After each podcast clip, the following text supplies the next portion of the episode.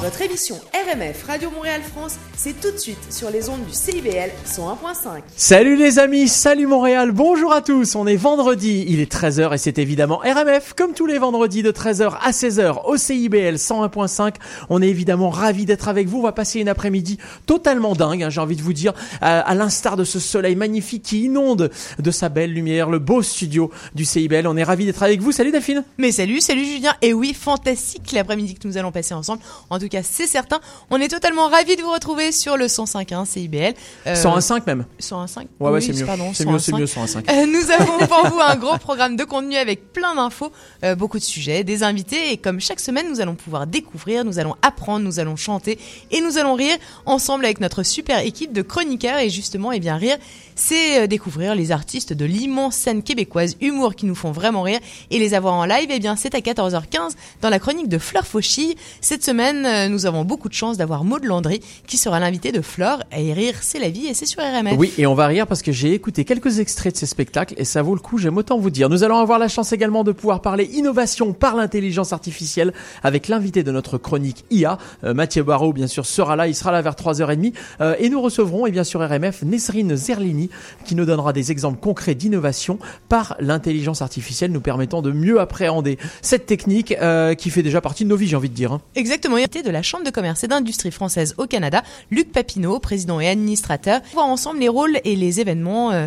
de cette institution. Si vous êtes entrepreneur et si vous souhaitez importer ou exporter vos affaires d'un côté au rendez-vous de la chronique, c'est à 15h.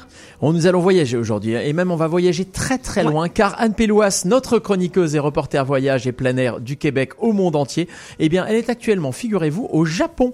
Oui, alors Japon ça veut dire 14 heures de décalage horaire. hein. Il est déjà samedi chez elle. Elle va nous partager ses meilleures adresses et ses bons plans hors des sentiers battus comme elle en a l'habitude. Et du coup elle nous a fait une petite chronique par téléphone parce que live c'est pas possible, il est complètement la nuit, le c'est pas possible. Donc on a enregistré ça hier. Elle va nous parler un petit peu de Tokyo cette fois-ci. En tout cas donc si le Japon est sur votre bucket list, eh bien restez avec nous. On part à Son idée, euh, son idée de la semaine en adresse particulièrement trendy à Montréal. Nous irons cette semaine à la brasserie Henri et ça sera à 14h40. Et parce que RMF c'est plein d'idées à faire, à voir, mais aussi à lire. Emmanuel Caron qui est déjà dans son livre coup de cœur de la semaine. Emmanuel, elle lit tout. Hein. Tu lis quasiment tout ce qui sort. Hein, J'ai envie de te dire. Écoute, Presque. une grande partie. Une Et, machine. et à chaque fois, à chaque fois, si tu je pouvais lire plus, euh, ça Ah serait encore mieux. Tu nous parles de tes coups de cœur, bien sûr, et elle nous, nous- tu nous les recommandes et on sera là, évidemment, aux alentours de 13h40. Euh, et bien, Basker MF, eh bien, c'est aussi euh, euh, des projets, et en tout cas, on aime faire ça. Euh, eh bien, c'est certain que la fusion de toutes les compétences partagées, en, fait, on est absolument certain que toutes les, euh, la, fusion de toutes ces compétences partagées peuvent donner naissance à des projets vraiment ambitieux et qui enrichissent chacun des acteurs. Nous recevrons Vincent Valentin et Jérémy Martel, qui sont deux étudiants en agronomie et environnement à Montpellier, partis sur les routes du Québec à la découverte d'initiatives durables et adaptées à nos modes de vie occidentales. Alors on va parler euh, jardin de permaculture, chantier d'autoconstruction, ferme agroécologique, euh, éco-village, initiative de low-tech. Bref, Vincent et Jérémy nous feront un petit tour de leurs observations et de leurs échanges à 14h50. Parce que l'histoire du Québec a toute son importance, parce que bah, plus on écoute Daniel de Montplaisir, plus on comprend à quel point nos racines sont communes et que nos comportements aujourd'hui doivent prendre en compte ce passé. Eh bien, Daniel sera là, comme la semaine dernière. La semaine dernière, nous a fait un rappel sur Versailles. Vous pouvez aller réécouter les chroniques hein, sur rmf-radio.com ou sur toutes les applications genre Spotify, etc. Eh bien, Daniel sera là aux alentours de 15h20 et il va nous parler d'un personnage qui a marqué Montréal au point que la ville lui ait donné un nom de rue, de parc, d'édifice, d'école, etc. Et parce que nous souhaitons euh, que vous tous, chers auditeurs, fidèles et réellement sympas, voire les meilleurs, hein, j'ai envie de dire, euh, alliez ah ouais, le mieux possible, et bien Anne-Sophie Casper, comme chaque semaine, elle nous donnera ses bons plans pour se sentir bien, bien dans son corps, bien dans sa planète. Elle euh, s'adressera aujourd'hui aux enfants et à vous peut-être qui avez des enfants. Ça sera à 13h54. Euh, oui, et tu voulais nous parler de Cécile également, qui, était- Exactement. qui est déjà Cécile- dans le studio. Mais salut Cécile Et ouais. Justement pour le bien et pour le bien-être de chacun d'entre nous, d'entre vous, il faut s'entendre, se comprendre et Cécile Lazartique-Chartier, eh bien, elle nous dira à quel point nous ne pouvons pas nous permettre de ne pas investir en interculturel lorsqu'on l'invite euh, dans un pays dans lequel nous ne sommes pas nés et ça sera juste après euh, de la musique parce que RMF c'est de la musique aussi. Et oui, trois heures de musique, des monuments de la chanson française, nos coups de cœur québécois, la nouvelle scène française branchée, les titres que nous avons envie d'entendre et et chanter les nouveautés des artistes actuels. Bref, aujourd'hui, notamment Vanessa Paradis, Serge Gainsbourg, encore Charlotte Cardin, euh, Alain Bachou, Nino Ferrer, Jean Leloup, encore l'impératrice dans l'instant manchouille. Et tout de suite, eh bien, c'est une nouveauté. Ça s'appelle, euh, bah, vous connaissez, c'est James Blunt. Alors là, vous allez me dire, pe- petite erreur, James Blunt sur RMF. eh bien non, ce n'est pas une erreur, car euh, c'est un featuring. Il est en duo avec la chanteuse française Léa Passy. Léa Passy, on s'en souvient, elle nous avait fait un succès énorme avec Adolescente Pirate qu'on joue régulièrement sur RMF. Alors Coldplay, euh, Coldplay, n'importe quoi. Non, Cold Je- tout court, d'ailleurs. Il fait un peu ah oui, fret. c'est ça. En fait, c'est le Ça titre qui s'appelle. Cold. Alors du coup, j'ai pensé à Coldplay, voilà. Mais non, ce n'est pas Coldplay, c'est James Blunt avec Léa Passy, RMF. C'est parti. Nouveauté RMF. It's been lonely trying to get your attention from a thousand miles away. And you know me, always overthinking the worst possibilities. Tu le sais, je suis seule, égarée à nous chercher. L'océan nous arrache, peur de s'essouffler. Fais-moi signe, je suis là et je n'attends plus que toi. Without your arms around me, without you on my skin, without you on my body, I'm sorry, I'm sorry. Si tu m'attends là-bas, je viendrai jusqu'à toi. Toi, je ne suis plus moi et rien ne va quand t'es pas là. Without you, I'm just cold.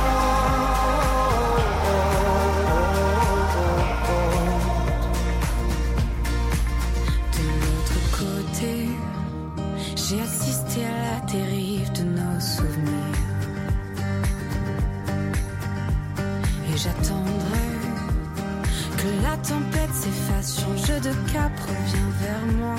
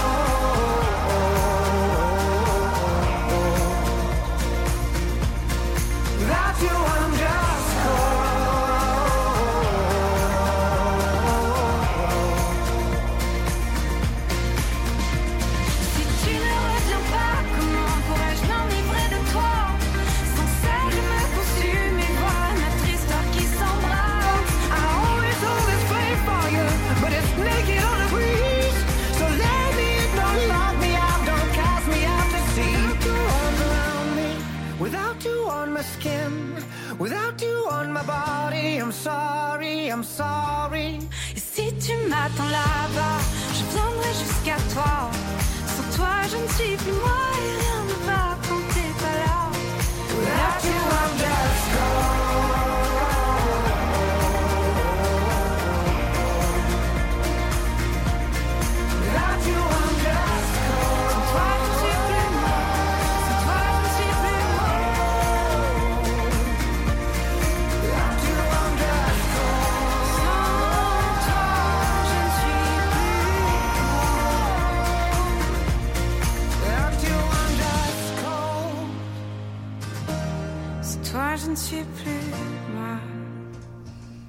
C'était Cold. Ouais, Cold, exactement. Et c'était James Blunt avec Léa Passy. Il fait un peu fret et moi je, Ah bah là, il je fait trouve super beau, super frais, ouais. On pourrait être bien dans du coton ouaté ou Ouais. alors à parler interculturalité. C'est exactement ce qui va se passer sur RMF. Nous allons, euh, bah, nous allons parler euh, des, des divergences et en tout cas, euh, enfin c'est pas des divergences, ce sont des des, euh, des différences Des plutôt. nuances. Des nuances, exactement, euh, de certains aspects euh, qui sont liés au fait qu'on n'habite pas dans le pays dans lequel nous sommes nés. Et pour ça, eh bien, Cécile Lazartic-Chartier nous en parle chaque semaine et nous donne des codes. Question d'ici. Salut Cécile. Salut Cécile. Alors Cécile, aujourd'hui, de quoi tu nous parles? D'une question qu'on ne devrait pas se poser parce que ça devrait être une évidence. Pourquoi la formation en interculturel ne devrait pas être une question à se poser, mais bien une évidence pour tous? En fait, euh, il y a quelque temps, un collègue qui travaille dans le business évoquait il y a euh, quelques entreprises qui, au Québec, au Canada, mais aussi ailleurs dans le monde, n'avaient pas su s'adapter aux changements profonds qui touchent les rencontres des cultures et qui bouleversent le monde que nous avons connu. Ces mutations rapides et abyssales de la globalisation impactent le monde, le nôtre, le leur, enfin bref, le monde en grand. Ces nouvelles réalités de migration planétaire, les bouleversements démographiques, les changements dans le commerce international se déclinent dans le monde des affaires, dans la société, comme parfois dans la sphère de l'intime. Le Québec et le Canada sont deux exemples majeurs sur l'impérieuse nécessité de se former à l'interculturel. Mais l'interculturel, ça intéresse qui au fond? C'est ça. C'est une question qu'on m'a souvent posée. En vrac et dans le désordre, je pourrais répondre que ça touche l'intégration des immigrants dont le Québec a grand besoin face à une pénurie de main-d'œuvre qui ralentit l'économie de manière significative. Mais il y a aussi les grands défis que représentent les équipes multiculturelles, de Paris à Dubaï en passant par Londres ou Kuala Lumpur. C'est une réalité pour les entreprises de partout dans le monde. Il y a aussi les expats, pour qui la qualité de l'intégration et donc leur compétitivité dépend grandement de la compréhension des codes culturels, du bureau à la maison, en passant par l'école de leurs enfants. De fait, se poser cette question, se former ou pas à l'interculturel, témoigne des nombreux aspects qui nous échappent complètement. Mais c'est quand même un bon début. Car le changement de paradigme s'impose. Comme disait Albert Einstein, le monde que nous avons créé est le résultat de nos pensées. Il ne peut pas être changé sans que l'on change notre manière de penser. Et là, c'est un défi et pas des moindres. Plutôt que d'aller à contre-courant, de faire, euh, je dirais, de traîner les pieds, il est impératif de voir l'interculturel comme un champ d'expertise en développement, un sujet qui nous touche, qui nous touche tous. Qu'on le veuille ou non, le monde change et on a besoin d'avoir des outils, des nouveaux outils. Même les écoles de commerce du monde entier mettent à leur programme, avec plus ou moins de bonheur d'ailleurs, des cours de management interculturel, incluant ainsi la dimension interculturelle à leur cursus de base. Parce que la bonne volonté ne suffit pas. On a besoin d'outils, on a besoin de formation. Car oui, l'interculturel, c'est la base face à la globalisation, ici comme ailleurs. Il faut outiller les entreprises, petites et grandes, les nouveaux arrivants, mais aussi les équipes qui accueillent ces nouveaux arrivants, les expatriés, ceux qui vont collaborer avec d'autres humains de par le vaste monde, les jeunes qui partent faire des études à l'étranger, les PVTistes qui ont choisi l'aventure, mais aussi les directions des ressources humaines qui travaillent avec des gens partout dans le monde, l'export, le tourisme, le milieu médical, universitaire, scolaire, bref, tous les pans de la société, ici comme ailleurs, bénéficieraient grandement de la formation interculturelle. Si se former prend ses racines du côté d'un certain humanisme, un pont entre soi et l'autre, il n'en demeure pas moins que former le personnel dans tous les services permet d'accroître notoirement l'efficacité, voire même l'efficience de l'entreprise, au Québec comme ailleurs. Alors vient la question fatidique. Du coût, il faut parler du coût, parce que oui, ça nous en coûte. Pour paraphraser pardon, la célèbre citation Si vous trouvez que l'éducation coûte cher, essayez donc l'ignorance, nous pourrions dire Si vous trouvez que la formation en interculturel coûte cher, essayez l'ignorance. Et vous aurez un parfait paysage de ce qui est en train d'arriver dans certains milieux, dans certaines entreprises que je ne nommerai pas, mais vous en connaissez. De la publicité pour euh, les nouveaux arrivants qui ne se fait pas, à l'ajustement dans tous les, dans les pans de l'entreprise. Oui, la formation en interculturel exige de l'énergie, du temps et de l'argent, c'est vrai, j'en conviens. Mais c'est un passage obligé pour qui veut avancer avec son temps et ne pas payer les pots cassés rapidement et à grands frais. C'est un moindre coût, car à vouloir faire l'impasse sur cette compréhension profonde des raisons, pour des raisons diverses, des raisons d'orgueil mal placées parfois, euh, du, vécu que je partage avec vous. Un entrepreneur m'a dit Oh, nos employés sont trop bons, ils sont super bien formés, on n'a pas besoin de ça. Ou alors des restrictions budgétaires, d'orientation, un manque de vision parfois, ou une vision à court terme. Cela vous en coûtera diablement plus cher, c'est garanti, avec des dommages collatéraux qui seraient néfastes pour les hommes, oui, mais aussi pour l'organisation ou la société. Car investir dans la formation interculturelle, c'est gagner en humanité et en efficacité. Et là, j'ai une petite, euh, bah, un petit truc à rajouter là-dessus parce que je voudrais pas qu'on se trompe de débat. L'idée, c'est pas dans, les formations interculturelles, c'est pas de de- d'imaginer que le que euh, il faut qu'ici on, on se- on s'adapte aux gens qui arrivent. C'est euh, c'est pas ce- c'est pas cette c'est En pas fait, cette c'est un démarche-là. ping-pong, c'est-à-dire que c'est ceux qui arrivent. prendre le meilleur de Tout à fait. Ceux qui arrivent doivent avoir des codes de, culturels qui se passent ici, euh, dans les RH, les ressources humaines, euh, dans la Pour gestion s'y du adapter, conflit, parce pour s'adapter. Et aussi ceux qui sont déjà ici, que ce soit euh, depuis 300 ans ou depuis pour 3 ne ans. pas mal prendre les choses, par exemple. Exactement. Pour démystifier et travailler sur des valeurs communes, parce que l'interculturel, c'est pas rentrer dans une case et être formaté, qu'on veuille formater l'autre ou qu'on veuille se formater pour rentrer dans cette dite case, mais c'est bien entendre ce que l'autre a à dire, se remettre en cause et prendre en compte nos valeurs et trouver un terrain dans une troisième voie qui serait qu'est-ce qu'on fait ensemble ici et maintenant. Ok.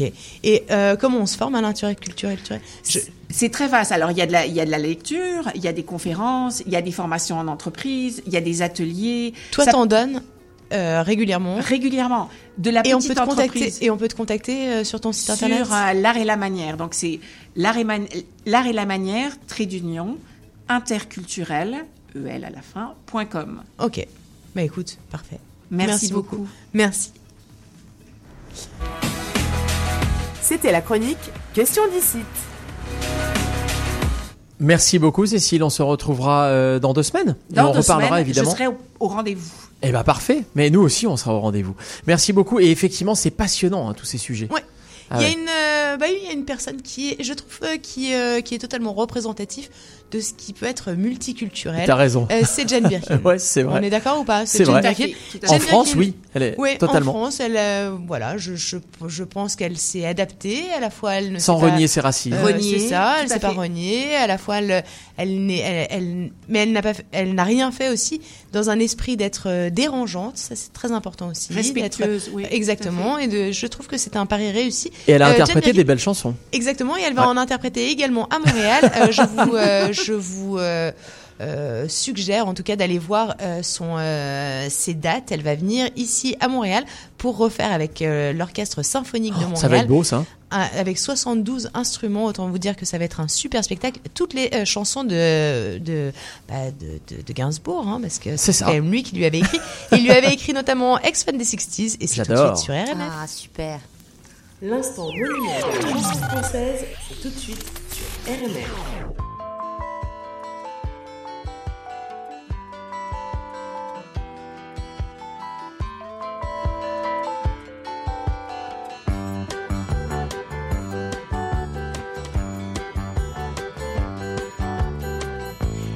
Ex-fan des 60s, petite baby doll.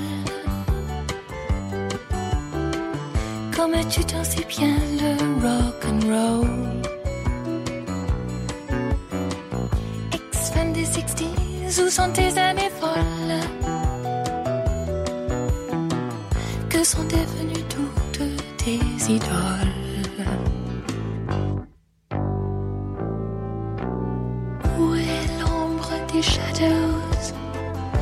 Birds, des doors, des animals, des moody blues? Séparé, McCartney, George Harrison,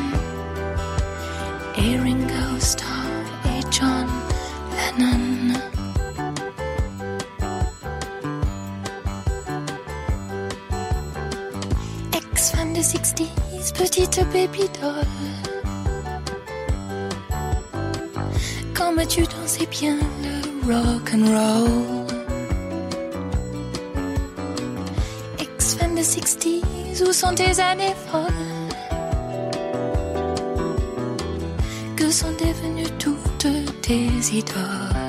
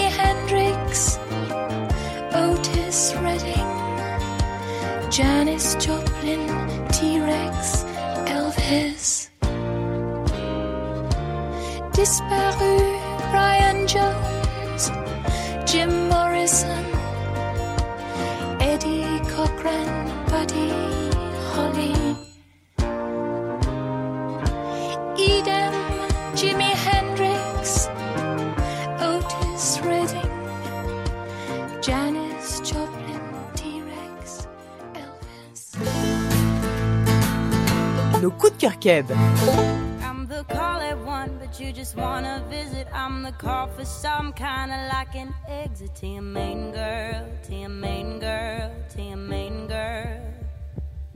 I'm the call at two, but I know you never ask, cause I've been the one you assume will last past your main girl, past your main girl, past your main girl.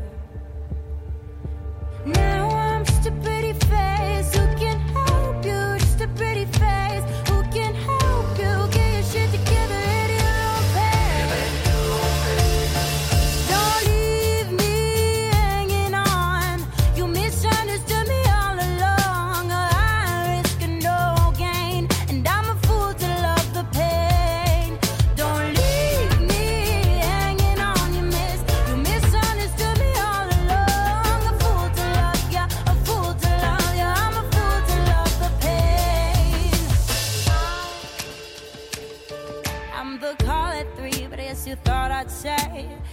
There, baby, come and walk my way. Who's your main girl? Who's your main girl? Who's your main girl? When it comes to fall, I'm not there anymore. I'm in Technicolor painting line before your main girl, your main girl, this insane world.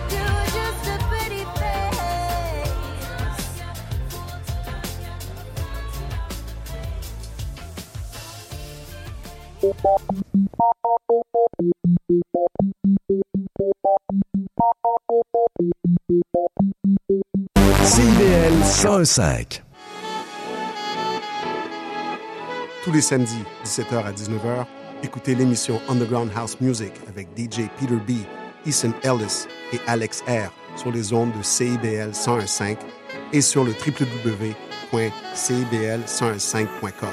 House des années 90 jusqu'à aujourd'hui. Deep, old school, afro, jacking, tech et soulful house. DJ invité, artistes et nouvelles. Retrouvez-nous aussi sur Instagram, House Radio MTL.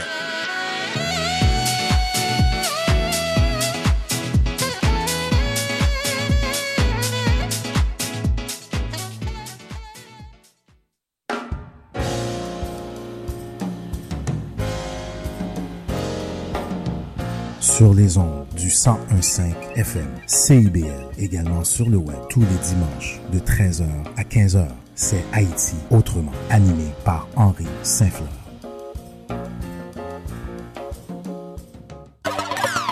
CIBL 1015. Vous êtes bien sur RMF, on est ensemble évidemment comme tous les vendredis de 13h à 16h, il est 13h25. Delphine, à l'instant nous avons écouté deux artistes, Charlotte Cardin qui est évidemment dans nos coups de cœur Keb, quel succès, quel talent cette Charlotte. Ouais. Ah, on l'aime beaucoup. Et avant Jane Birkin, euh, qui d'ailleurs, euh, euh, bah, elle a une fille qui s'appelle Charlotte. Exactement, elle a une Eh oui. vie totalement. Ouais, C'est vrai, Charlotte C'est Gainsbourg. bien de le rappeler. Ouais. Oui, tout à Moi je sais pas, j'ai j'ai fait une association d'idées. Ah, mais c'est beau, c'est Et d'ailleurs, c'est marrant. ah, en fait, c'est marrant que t'en parles. Je pensais en parler un petit peu plus tard, mais. euh, D'accord, et ben puisque t'en reparleras, d'accord, puisque on, on a qu'à dire qu'on s'est pas concerté. Donc ce n'est pas grave. En revanche, ce qui est bien à cette heure-ci le vendredi, c'est qu'on va vous faire euh, un petit instant kitsch vintage. Et alors cette semaine, nous allons écouter euh, non pas un artiste mais un groupe, mais sauf que pour trouver le nom de ce groupe, c'est années 80, 1985 pour être précis. Et en fait, c'est un groupe mais qui sonne comme un nom. On pense que c'est un artiste en fait. Il y a un prénom, un nom. C'est un prénom américain. C'est le, le- c'est comme Bill Clinton, tu vois, c'est Bill Clinton. Bill Mais- Clinton. Voilà, mais c'est Bill. bah oui. Tu vois. Alors, je rappelle aux auditeurs que je suis censée euh, trouver le nom du Et groupe. vous aussi, chers auditeurs, Kitsch. Bah, je suis ma- Tu mets Oui. Madame Paillette, mais Non, mais attends, Madame si- Kitsch oui, oui, oui, Chers auditeurs, si on vous dit Bill, Bill, un groupe français Attends, 1985, attends, attends. Bill. Bill Paxton. Euh, non, ah, Embrasse-moi il y a un idiot. X, aussi- il y a un X dans le nom. C'est nom. idiot. Oui, c'est ça. Exactement. Et c'est Bill Baxter. Baxter. Baxter. Ouais. Bill Paxton, c'est un, un autre acteur américain. C'est différent. Excusez-moi, excusez-moi. Mais c'est Embrasse-moi idiot. Eh Bien sûr, va c'est un film de Billy Wilder. Mais bien Mais sûr, oui. et comédie musicale même après, ça a été Oui. transformé. Allez, on écoute ça Super. tout de suite sur RMF.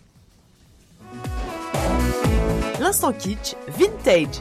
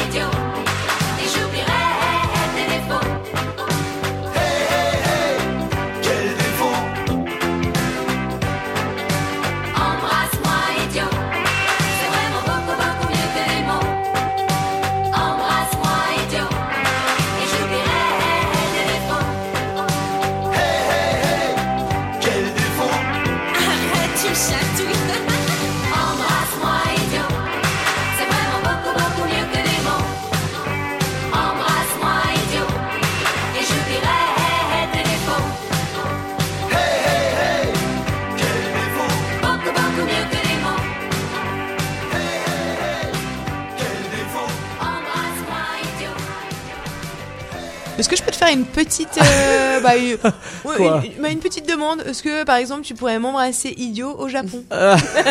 Ouais, c'est Ça me permettrait de faire une belle transition, tu vois, un truc un peu, euh, un peu fin. un Oui, peu, d'accord, euh, mais alors avant, je voulais vous rappeler qu'on est sur RMF. Évidemment, on est dans votre émission RMF au CIBL 101.5 comme tous les vendredis de 13h à 16h. Car Delphine, tu sais qu'en radio, ce qui est important, c'est la répétition. Et donc, on nous l'a appris. Voilà. Donc, il faut bien répéter parce que imaginez, vous êtes dans votre voiture en ce moment, vous êtes peut-être dans les embouteillages, euh, sous le beau soleil, donc ça, c'est quand même plus agréable. Et là, vous venez de syntoniser 101.5. Et là, vous tombez sur Bill Baxter, embrassement idiot, vous dites, qu'est-ce qui se passe? Qu'est-ce qui se passe? Ah qui on peut se demander. et bien voilà, comme ça je vous présente. Si vous ne nous connaissez pas, soyez les bienvenus, chers auditeurs. C'est RMF, c'est votre émission, c'est tous les vendredis hein, de 13h à 16h. On est ravis d'être avec vous évidemment. Tu es Julien Cardon et je suis Delphine Bénet et ça. nous allons parler tout de suite du Japon parce que chaque semaine, le vendredi, eh bien, on part en voyage. Alors, on part en voyage, Ouais. parfois on part juste au Québec. Oui, Euh, parfois parfois, on- on... part- parfois on, reste même à Montréal. Ouais. Parce que Anne, ce qu'elle aime, Anne Pelloas, notre journaliste, Chroniqueuse. euh, bah, notre chroniqueuse euh, voyage, eh bien, elle aime nous faire sortir. Et ça c'est extrêmement important. Faire prendre on aime ça, nous faire prendre l'air, euh, nous faire découvrir surtout et nous emmener dans des endroits euh, qui sont hors des sentiers battus. Et ça fait 30 ans qu'elle est ici, euh, 30 ans qu'elle voyage, elle connaît quand même beaucoup de choses. Et elle a surtout des adresses qu'on aimerait avoir, euh, des adresses de de la copine qui voyage et euh, qu'on aime, à qui on aime recommander euh, ses Et adresses. qui vous file un bon sait- plan, pas un truc foireux quoi. Ouais, c'est ça. Bah, elle sait voyager. Voilà, elle Ah oui, sait très voyager. bien voyager. Oui, oui, oui. Et ça, c'est vraiment agréable. Elle est actuellement au Japon. Elle a, on a donc 14 heures de décalage horaire. Elle n'a donc, Tout simplement. Elle ne peut donc pas être là, hein, parce que bah, il n'y a pas d'engin volant euh, supersonique qui peuvent euh, bah, nous relier. Et Non, et puis en fait, plus, il est en 3 heures elle du dort. matin, tu ouais, c'est ça, elle dort en euh, fait finalement. Oui, elle fait dodo. Elle, elle mais elle nous a, comme elle nous aime beaucoup, et puis nous aussi on l'aime beaucoup, euh, mais qu'elle pense à vous également. Eh bien, elle avait envie de vous partager ses bonnes adresses. Elle est actuellement à Tokyo. Euh, si le Japon est sur euh, bah, votre liste des voyages que vous voulez faire, nous c'est clairement un voyage. Ah oui, ça a l'air tellement magnifique. Ah, moi, je l'ai fait il y a deux ans. Intéressant et Mais oui, Et magnifique. c'est c'était merveilleux. Je ne m'en remets toujours pas. Eh Ah bah ben, voilà. écoute, nous allons parler des adresses de Tokyo avec Anne Pelloise tout de suite. Voyage, évasion. Bonjour, euh, je vous parle en direct du Japon que je visite pour la première fois et je peux vous dire que je n'ai pas été déçue. Ça va me prendre euh, d'ailleurs plus qu'une chronique pour vous en parler, mais là euh, je vais me concentrer sur Tokyo où j'ai passé quatre jours, ce qui est vraiment un minimum euh, à mon avis pour s'y retrouver un peu dans les dédales du métro, les des stations de train et des nombreux quartiers de la ville, mais on y arrive. Alors, je vais vous parler donc aujo- aujourd'hui de deux activités que j'ai particulièrement appréciées. Euh, un tour guidé à vélo et aussi la visite du marché au thon de Tokyo. Et aussi, je vous donnerai deux de mes bonnes adresses en matière d'hébergement. Tokyo en a de toutes les sortes à offrir. J'en ai choisi deux euh, hébergements originaux et aux antipodes une auberge de jeunesse bibliothèque, et oui, et un 4 étoiles qui a l'art dans son ADN.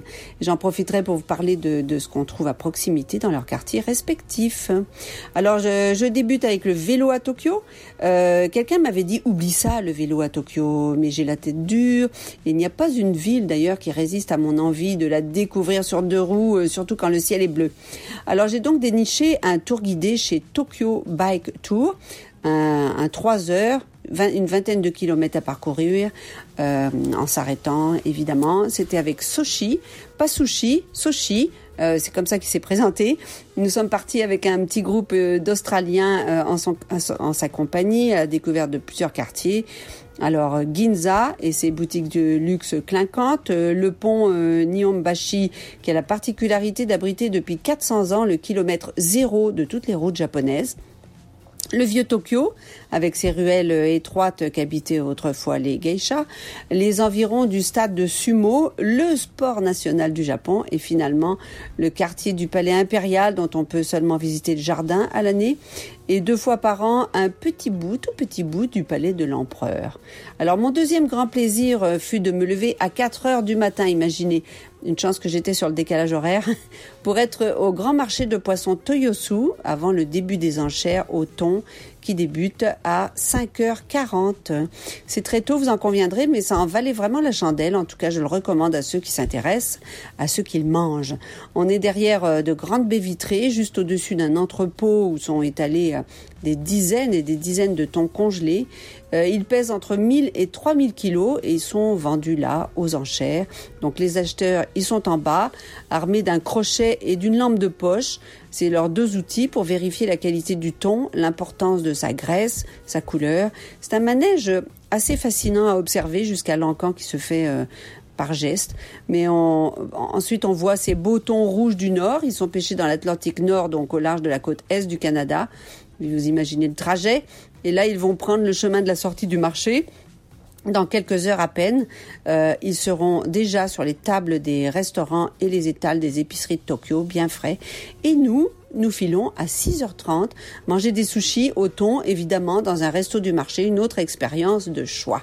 Alors un petit conseil quand même, si vous le pouvez aller au marché avec un guide, ce sera plus simple pour vous y retrouver aux aurores dans ce grand marché moderne et ne pas rater euh, l'heure euh, des enchères Alors, on quitte la bouffe pour plonger dans les bras de Morphée. C'est un peu bizarre comme ordre, mais bon.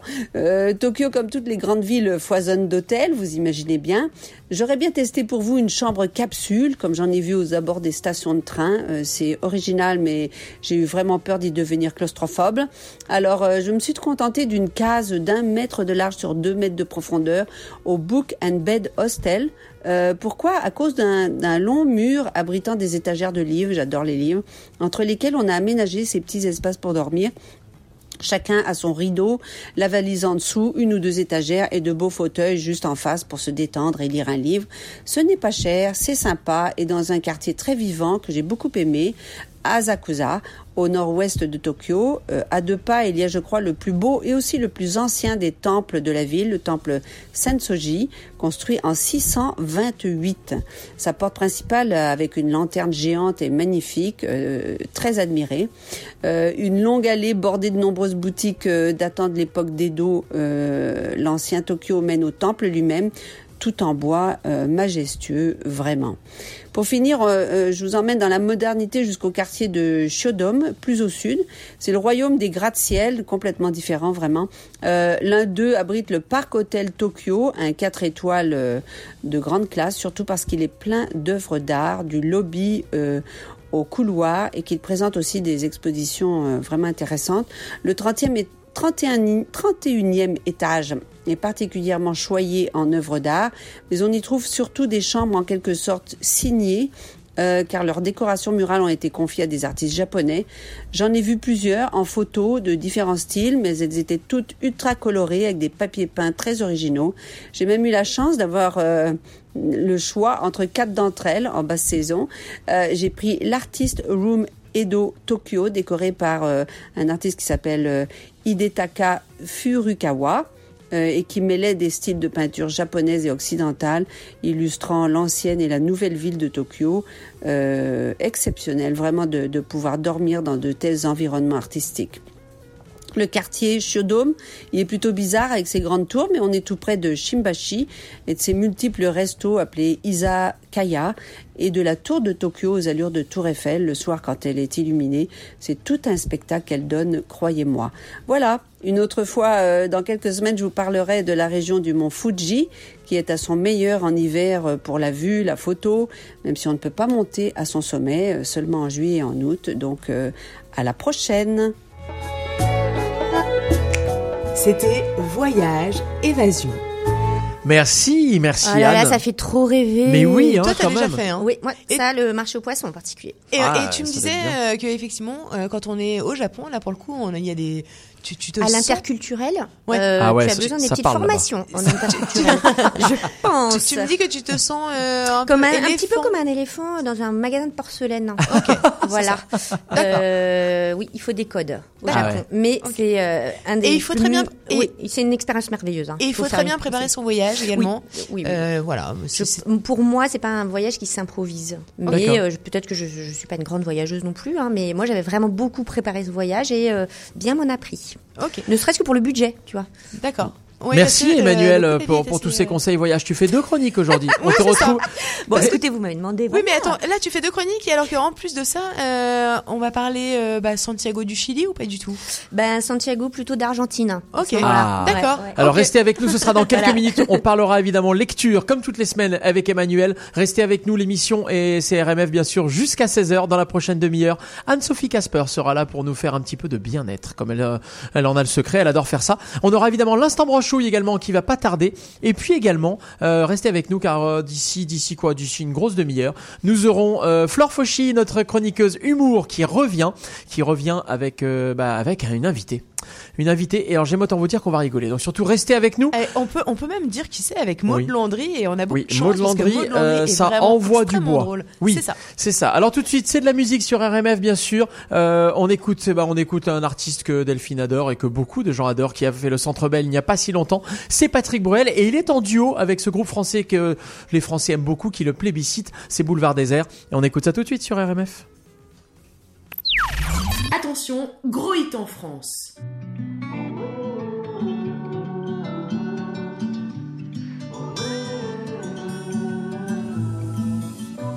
Comme nous avions la tête ailleurs et dans le vent. Comme nous mettions du merveilleux le plus souvent. Comme nous avions quelques épis toujours en tête. Comme deux fagnons qui se balancent sur la fête. Et ce ballon qui roule et roule et roule encore. Et ce grand-père qui perd la boule, mauvais sort. Et le goûter dans le jardin sous les tilleuls. Frérot, jamais au grand jamais, tu ne seras seul. Comme nous étions frères de ci, frères de ça. Et aujourd'hui, aujourd'hui, dans nos bras. Comme nous sommes fiers de ci, fiers de ça. Et se regarder dans les yeux, tous les deux.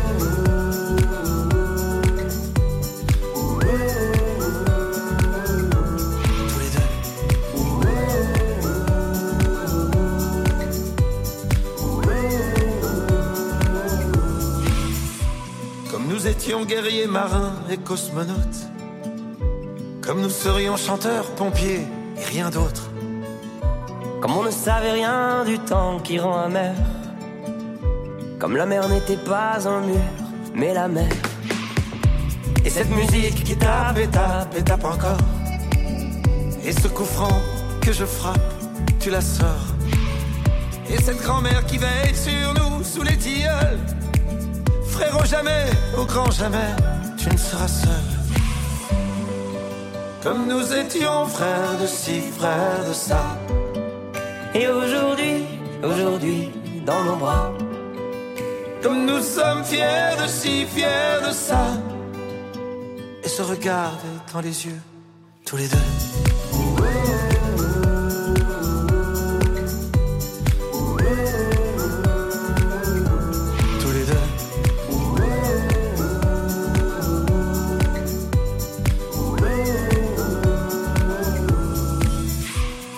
Étions guerriers, marins et cosmonautes.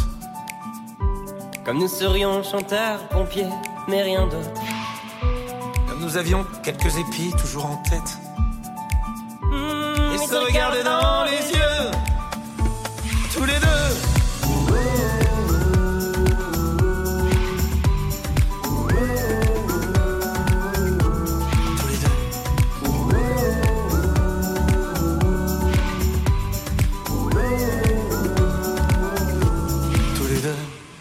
Patrick Tous Bruel, tous les deux, bien sûr, Patrick Bruel avec Boulevard Désert à l'instant, ça cartonne en France et c'est ce qu'on vient d'écouter sur RMF. Vous êtes bien évidemment euh, bien dans votre émission RMF comme toutes les semaines, les vendredis de 13h à 16h. On est au CIBL 101.5.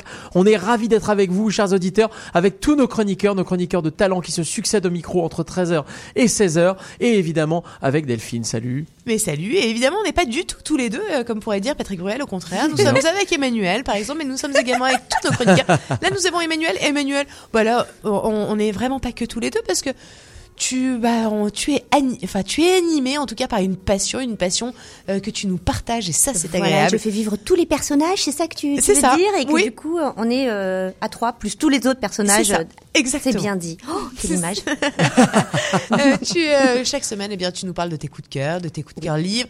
Euh, tu nous donnes envie de lire, je- j'espère en tout cas, et oui, je le sais parce qu'on a quand même des auditeurs qui nous écrivent pour nous dire que tu leur as transmis, euh, que tu leur as dit, donné une idée de livre et que effectivement, ça, ça leur a, ce premier livre les a amenés à avoir envie encore de lire parce que Ah je bah pense oui, que il y a beaucoup de concurrence hein, sur d'autres euh, médias, on va dire. Ouais, bien sûr. Et puis, non, mais c'est, c'est, c'est, euh, en fait, la lecture amène l'envie de Bien lire. sûr, il faut redécouvrir cette lecture, euh, cette, ce plaisir particulier de la lecture. C'est Exactement. Vraiment un entre-soi euh, magnifique. Alors aujourd'hui, on va découvrir euh, tout de suite euh, ton coup de cœur.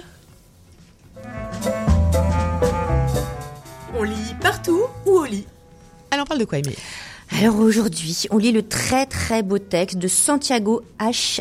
Amigorena. Ok. Voilà. Ah, quand même. Euh, oui, le, alors le nom, moi je me suis dit Amigo, Amigo comme l'ami, Amigorena. Voilà. Intitulé Le ghetto intérieur, qui est sorti chez POL à la rentrée de septembre 2019. Alors, autant vous le dire tout de suite, je n'avais pas du tout prévu de parler de ce roman. Ah, J'étais euh, absolument tranquillement en train de finir la lecture d'un roman islandais, hein, intitulé euh, Miss Islande, et qui est excellent hein, au demeurant. Euh, voilà, j'en étais au dernier quart, quand tout à coup, sans doute inexplicablement désœuvré, j'ai ouvert le livre de Santiago H. Amigorena, qui passait par là, et je ne l'ai plus lâché. Euh, Oh. une seule seconde, je l'ai lu d'un trait, d'une shot, comme on dit ici, sans m'arrêter, en aveugle. D'une shot Ah oui. Euh, oui, en aveugle, en sourde, en apnée, bref, en passion. Waouh. Voilà. Alors, bah, qu'est-ce que c'est ce, roman qui m'a détourné si brutalement de mon droit chemin islandais hein? Me vous demandez Bah, quand on même. se- on se ben, de quoi ça qu'est-ce parle? que c'est, ce Mais roman oui, qu'est-ce que c'est? tu- voilà, Oh là là, quand même. détourné de Ah, ton les droit chemin Oh là là, on avait répété, hein, pourtant. Alors, le roman euh, débute en 1928 et il va couvrir les années qui précèdent la guerre de 39-45 et euh, va aller un petit peu au-delà de la guerre. On est en Argentine, à Buenos Aires, et on fait la rencontre d'un jeune dandy qui s'appelle Vincente en espagnol ou Vicenti en polonais. C'est un juif polonais émigré qui a fondé une famille outre-mer, donc euh, à Buenos Aires, tandis que sa famille est restée au pays, donc à Varsovie. Et euh, cette famille ressent les, euh, les premières attaques nazies. Mais lui, Vicente, il s'en soucie guère. Il est, il est heureux, il est beau, il est décomplexé. Il ne se sent pas vraiment juif. Il a laissé là-bas, en Pologne, ses doutes et son passé. Sa mère lui écrit des lettres de plus en plus affolées, de plus en plus denses et terribles. Et il ne lui répond que par- paresseusement, indolemment. Il se sent libre, Vicente, avec sa nouvelle identité. Puis surtout, il est tombé amoureux de Rosita et il l'a épousée, il a fondé une famille. Ce qui se passe en Europe ne l'intéresse plus.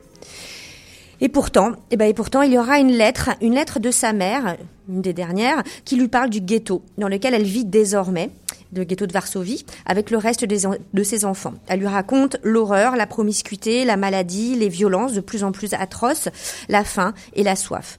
Et là, Vincente va prendre conscience de quelque chose et va se briser. Il cherche tout ce qu'il peut trouver pour savoir ce qui se passe bah, pour les Juifs d'Europe et pour sa mère et sa famille en général. La culpabilité le ronge, la terreur, l'absurdité vraiment va le corroder et peu à peu, il s'enferme dans un silence dont il ne sortira jamais. Il n'apprendra qu'après la guerre, en plus, que ce qu'il avait imaginé était de, en plus de, de plus terrible, hein, était en fait encore pire, au-delà des mots et au-delà du sens, au-delà de tout, en fait. Et il apprendra le sort de sa mère. Jamais il ne pourra surmonter l'épreuve de sa lâcheté et de sa faiblesse. Le ghetto intérieur du titre s'explique à ce moment-là. C'est ce silence auquel se réduit Vincente, impuissant devant, devant l'innommable. Il s'enferme peu à peu, refuse de vivre et plonge dans une dépression mortelle. Alors Vincente, on l'apprend, c'est le grand-père de l'auteur, hein, euh, Santiago euh, H. Amigorena. Euh, Donc c'est biographique. euh, oui, c'est biographique. euh, C'est une romancé, reconstruction euh, romancée et extrêmement forte. hein. Euh, parce que Santiago euh, Amigorena a fait euh, sien ce silence. Il est tissé de ce silence. Il l'a fait ce, il a fait sien ce ghetto. hein, euh, euh, il l'a fait grandir en lui. Et de ce silence, il a fait la matière de son livre contre l'oubli, contre l'inacceptable, contre l'absurde absolu. Alors le texte est terrible, torturé, mais L'écriture, elle, elle est presque lumineuse et classique. Et ce contraste, il est vraiment magnifique. Euh, pour moi, c'était un texte inoubliable. hein. Comme je vous l'ai dit, je l'ai lu d'une seule traite, euh, sans le lâcher. Ce n'est pas un énième roman sur la question. euh, de la Shoah, hein, mais une somme poétique d'un désespoir et d'une voix qui résonne pour la transcender. Alors voilà, c'est mon coup de cœur de cette semaine. Ok, bah écoute, euh, ça nous a donné, en tout cas moi, ça m'a extrêmement donné très, envie. très fort. La- la- une, une- ça, ça a l'air aussi d'être fort parce que il, je, je pense que le début du livre est du coup un peu euh, déconcertant entre euh, Complètement. C'est-à-dire qu'on le pour voit. sa mère euh, et lui. voilà, c'est ça. En Il a- vacances, quoi. Exactement. C'est-à-dire, il a choisi l'Argentine. Il, et comme beaucoup d'immigrants, il a oublié un peu son identité. Là, s'est construit complètement une vie euh, Il a autre. pensé que ses racines n'allaient pas lui, n'allaient pas le voilà, rejoindre. en n'allait jamais le rattraper. Ok. Et en fait, il vit son propre ghetto. Euh, comme il vivra, euh, enfin l'horreur finalement, même ça. à distance. Euh, moi, j'ai trouvé ça très fort et ça, ça, je pense que ça peut parler à énormément de lecteurs. Mais totalement. Le ghetto intérieur euh, aux éditions Paul euh, de Santiago H. Amigo Renin. Merci beaucoup. C'est moi qui vous remercie. C'était On lit partout ou au lit Merci beaucoup Emmanuel. Et effectivement, ce, semaine de- dans deux semaines, non, dans trois semaines, car je crois que Madame Payette s'en va à New York. Effectivement. Oui, alors après Donc, avoir été Madame Kitsch, je suis. Madame Payette Ouais, parce ça. que je Parce que tu pars as plein à de New volants. York? Mais oui, pour le Alors- festival Première Scène de New York où j'emmène les élèves Eh ben parfait. faire un festival de théâtre. Oui, parce que je rappelle que tu es également euh, professeur euh, au Collège Marie de France. Et oui, et oui, avec Euh, plaisir. À Montréal. Ah oui. Et de théâtre. Et, et Et également. le théâtre, et oui. Et que tu es même en train, euh, tu, es, tu es sur plein de projets, c'est 2020. C'est 2020, c'est Mais l'année c'est des des projets, projets. mais c'est des projets 2020, qui c'est sont les projets, euh, hein. là pour euh, pour euh, ben Bah, pour juin, ouais, on va monter une pièce. Alors pas avec mes élèves, mais avec ma troupe, notre Mais- troupe. C'est fort ça. Mais oui, on aime Ah ça. ouais, on, parle, on en reparle parce que je vais inviter les, les auditeurs à venir nous voir. Ah, mais oui, génial. Avec grand plaisir. Voilà. On a déjà hâte. Donc euh, à vos agendas, vendredi prochain, l'émission sera 100% musicale. Euh, donc autant vous dire 3 heures de super musique comme on a fait euh, pendant le temps des fêtes. Oui, parce qu'on n'a pas envie de vous mentir. hein. Je crois qu'on va vous euh, dire la vérité. euh, en fait, euh, on part en vacances. Oui, on, on va, on va dans le sud. Dans le oui. sud, mais dans le Eh sud. ben, il y en a qui ont de la chance. Eh ben, c'est Ouais, paillettes. comme ça que tu nous les as transmis. Voilà, Ah non, tu- non, non. tu- attends, tu nous transmets la passion de ta lecture. Et ben nous, on prend aussi les paillettes. Voilà. Exactement. Et donc ça c'est vendredi prochain donnant, émission donnant. 100% musicale et vendredi 31 évidemment nous sommes là RMF sera là mais Emmanuel notre chroniqueuse littéraire ne sera pas là. Euh, RMF il est 13h52 si on écoutait un petit peu l'instant branchot il y a notamment un nouveau titre d'un groupe français qui s'appelle Fiction. Exactement. Et pour les auditeurs peut-être qui nous rejoindraient, euh, l'instant branchouille, eh bien, c'est euh, tes pépites, c'est les, euh, les artistes de la nouvelle scène. Qui Oui, ne on sont aime ça. Pas beaucoup diffusés, qui ne sont quasiment rarement Pas même- assez même diffusés, hein. En tout cas, Exactement. ouais, nous, on aime les parce mettre que, en avant. euh, Parce qu'il n'y a pas encore de rotation avec la radio, parce que c'est- c'est un métier. euh, Oui de qui- répétition et de rotation Et de c'est-à-dire rotation, qu'effectivement c'est exactement. c'est très Donc, très des, euh, scientifique. finalement, il y a des radios qui ne prennent pas le risque d'aller euh, diffuser. En tout cas, euh, oui, c'est, c'est, c'est, c'est- je sais pas si c'est un risque, euh, mais oui. Bah, Bah, nous on est là c'est pour ça. Nous on déformate et on vous propose ce qui nous fait Ouais. plaisir de vous faire écouter, de vous faire découvrir. C'est fiction et ça s'appelle Coma Carole Anne et c'est tout de suite sur RMF. L'instant branchouille, c'est tout de suite sur RMF.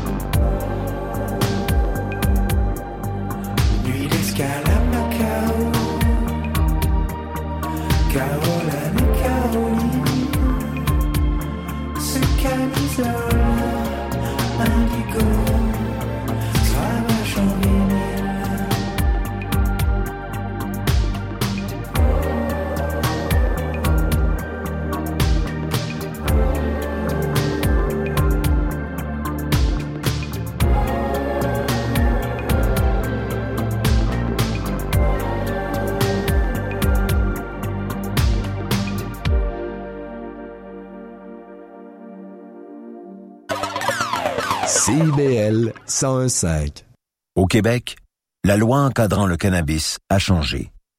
L'âge légal pour acheter du cannabis, en posséder ou accéder à un point de vente est maintenant de 21 ans. De plus, il est interdit de fumer ou de vapoter du cannabis dans tous les lieux publics. Pas de risque à prendre. Informez-vous sur les changements apportés à la loi au québec.ca baroblique cannabis. Un message du gouvernement du Québec. sign.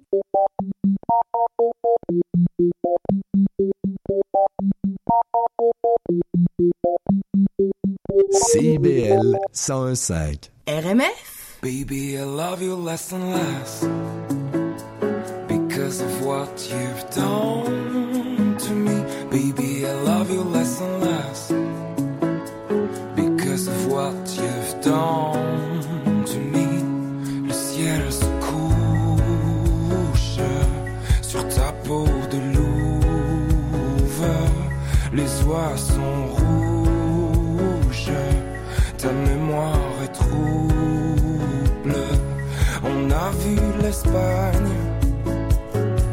la rive et les larmes, l'amour à ses femmes.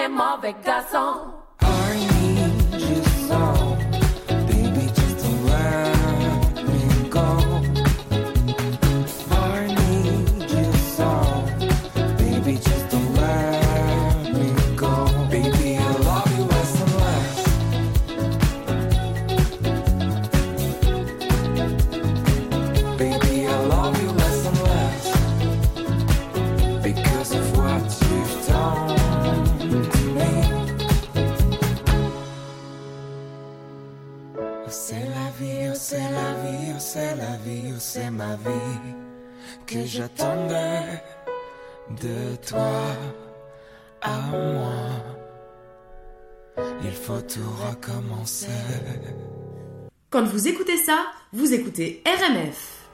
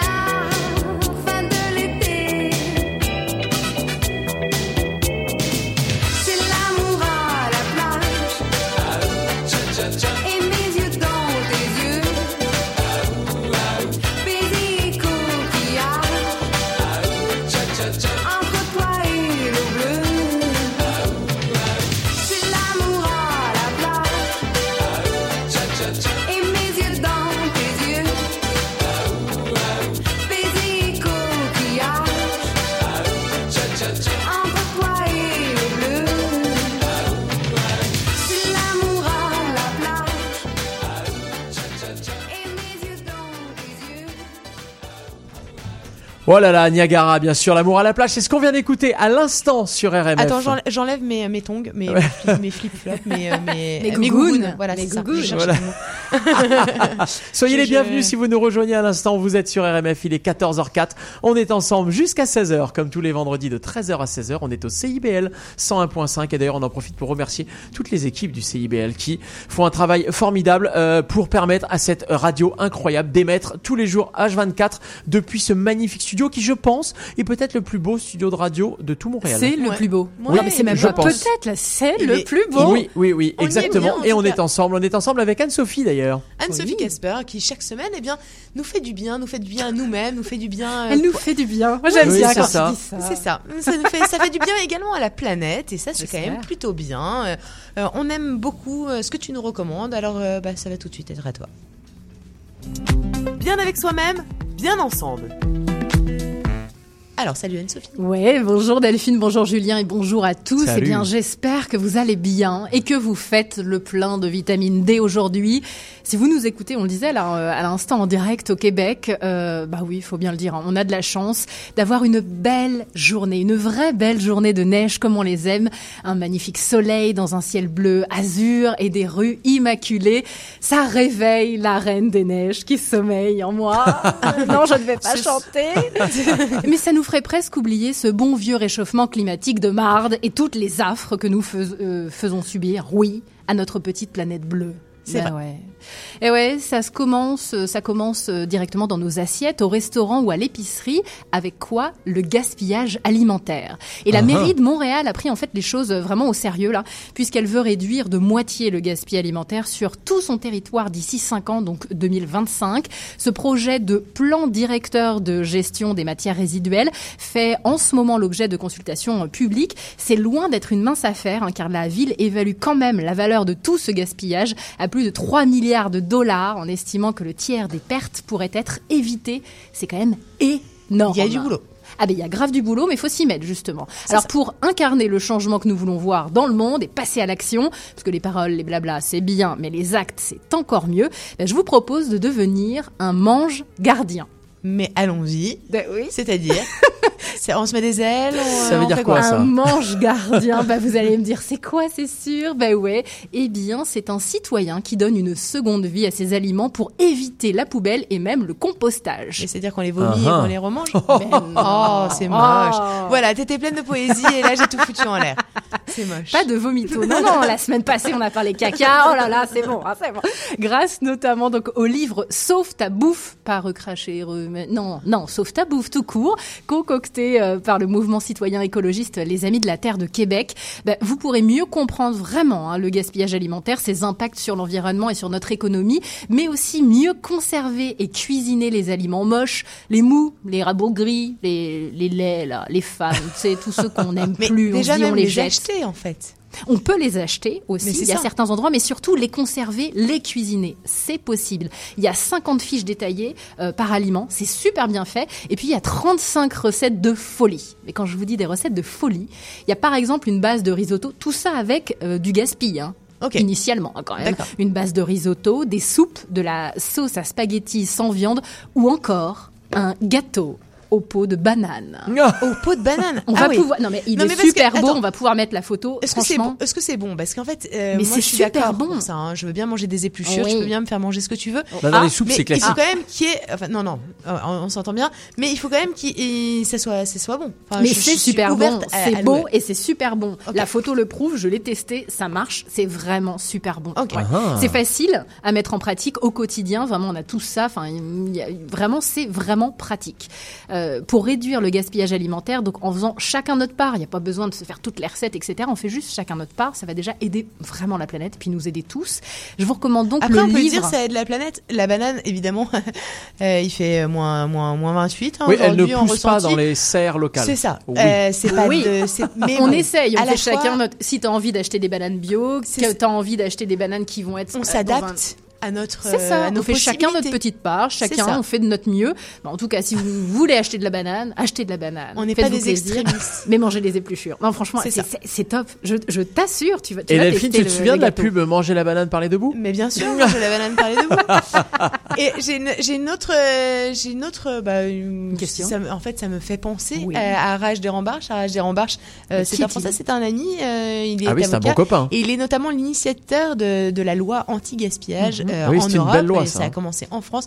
Et il essaie de, bah, de répandre euh, ces, euh, Faire cette- rayonner, de oui. faire rayonner cette Il loi. faut qu'il vienne. Exactement. Viens. On- on- Oui, on va va- l'inviter, c'est une bonne ouais, question. Exactement. Une bonne c'est idée. une bonne Ouais. idée. Euh, on lui donnera la parole parce que euh, on aime ça, les gens qui font et qui font pour de vrai. Puis ça s'active beaucoup là à Montréal, donc c'est vraiment, c'est vraiment top. Il y a, il y, a, il y a- il y a des choses à faire, puis c'est en train de se mettre en place. Il y a toute cette consultation, donc c'est vraiment cool. Euh, si vous voulez tester comme moi euh, euh, le gâteau au pot de banane, puis il y a plein d'autres choses, hein, puis plein d'explications, plein d'informations vraiment euh, faciles, pratiques. Euh, je vous recommande le livre qui ne va pas quitter votre cuisine, je vous l'assure, c'est garanti. C'est Sauf ta bouffe euh, des Amis de la Terre de Québec, qui paraîtra ce mercredi 22 janvier aux éditions Goélette. Ok, C'est vraiment top. Parfait. Et T'as un petit bon plan, un coup de cœur, une euh, quelque chose que tu nous recommandes? Oui, j'ai un coup de cœur. Ok. Je suis gentille, hein. d'habitude j'en ai deux, trois, quatre, j'en ai un seul. Mon coup de cœur cette semaine est dédié à nos chères têtes blondes, mais pas que. Tiens, Delphine, si je te demande d'expliquer en moins de 2 minutes 30 à un enfant, imagine, je suis un enfant de 6 à 9 ans, ce qu'est. Oui, je, je vois très bien. On imagine, Je, je ouais. peux totalement Bon, c'est facile, mon enfant intérieur est très prononcé. Donc, en moins de 2 minutes 30, un enfant de 6 à 9 ans, tu lui expliques ce qu'est la poliomyélite. Qu'est-ce que tu lui dis Alors, bah, en fait, je vais taper sur Google car moi-même, je ne sais même pas vraiment ce que c'est exactement. C'est une maladie. Oui, c'est une Mais, maladie. euh, voilà, après, Mm. c'est une maladie euh, euh, eh, pas bonne. Euh, pas bonne. Un truc qui fait un peu peur quand même. hein. Un truc, Ouais. euh, ouais, un truc. pas bon. C'est pas mieux bon. d'avoir autre chose que la poliomyélite, je pense. C'est ça. Tu vois. Mieux avoir le bouché. Ou, alors j'ai d'autres sujets comme la différence entre le rhume et la grippe, expliquer ce qu'est le cancer, la dépression, le syndrome pied-main-bouche, ce qu'est exactement la maladie d'Alzheimer. Bref, bah en fait c'est la mission La folle. Oui, c'est ça. Bref, c'est- vraiment une mission complètement folle que se sont donnés euh, les créateurs franco-québécois de cette toute nouvelle série animée intitulée T-Doc. T-I-D-O-C. Ça paraît euh, quasiment impossible à en faire un dessin animé pour expliquer à des enfants euh, ce qu'est le cancer entre 6 et 9 ans quand même. Hein. C'est bon courage. Mais ça marche. non mais ça, marche, c'est vrai. Ah ouais. Je trouve le que les contenus, t'en parles, je suis allée voir, les contenus sont absolument géniaux, c'est de la vulgarisation. Euh, tu, on, a- on peut dire que c'est pour les enfants, mais on peut aussi Ouais, dire que c'est pour que, les hein. parents. C'est carrément pour les Euh, parents, on va voir. Même pas que Mais pour les oui. parents d'ailleurs, parce que même si j'étais pas parent, euh, ouais, pour tout le monde.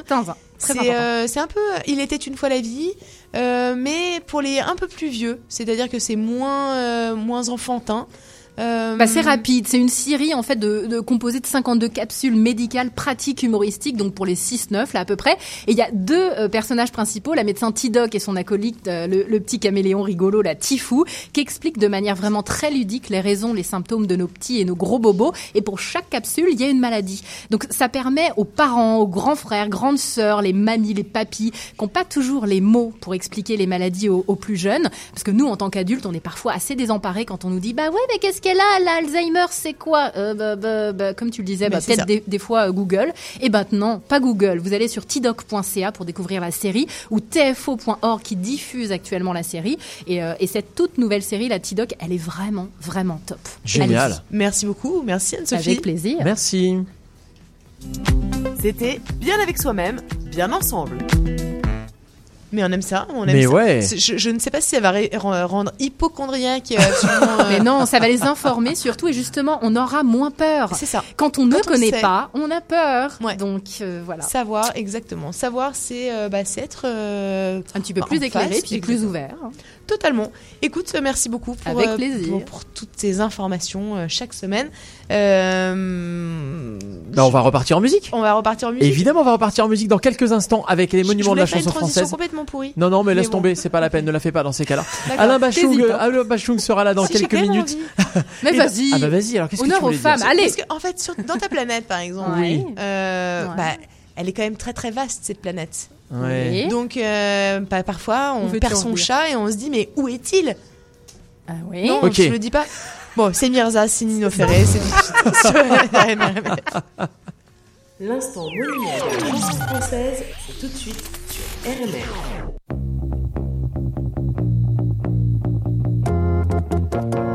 Vous avez pas vu Mirza? Oh La la la la la Vous avez pas vu Mirza. Oh La la la la la avez pas vu Mirza. Oh la la la la la Où est donc passé ce chien? Je le cherche partout. Où est donc passé ce chien?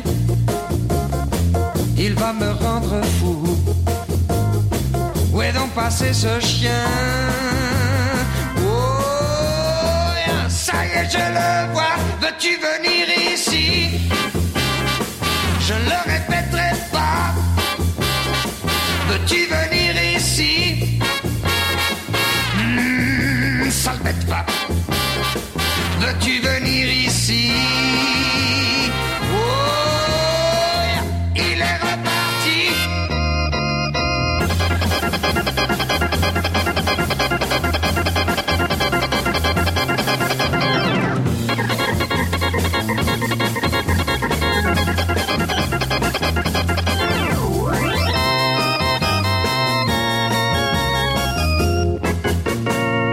donc passé ce chien Je le cherche partout.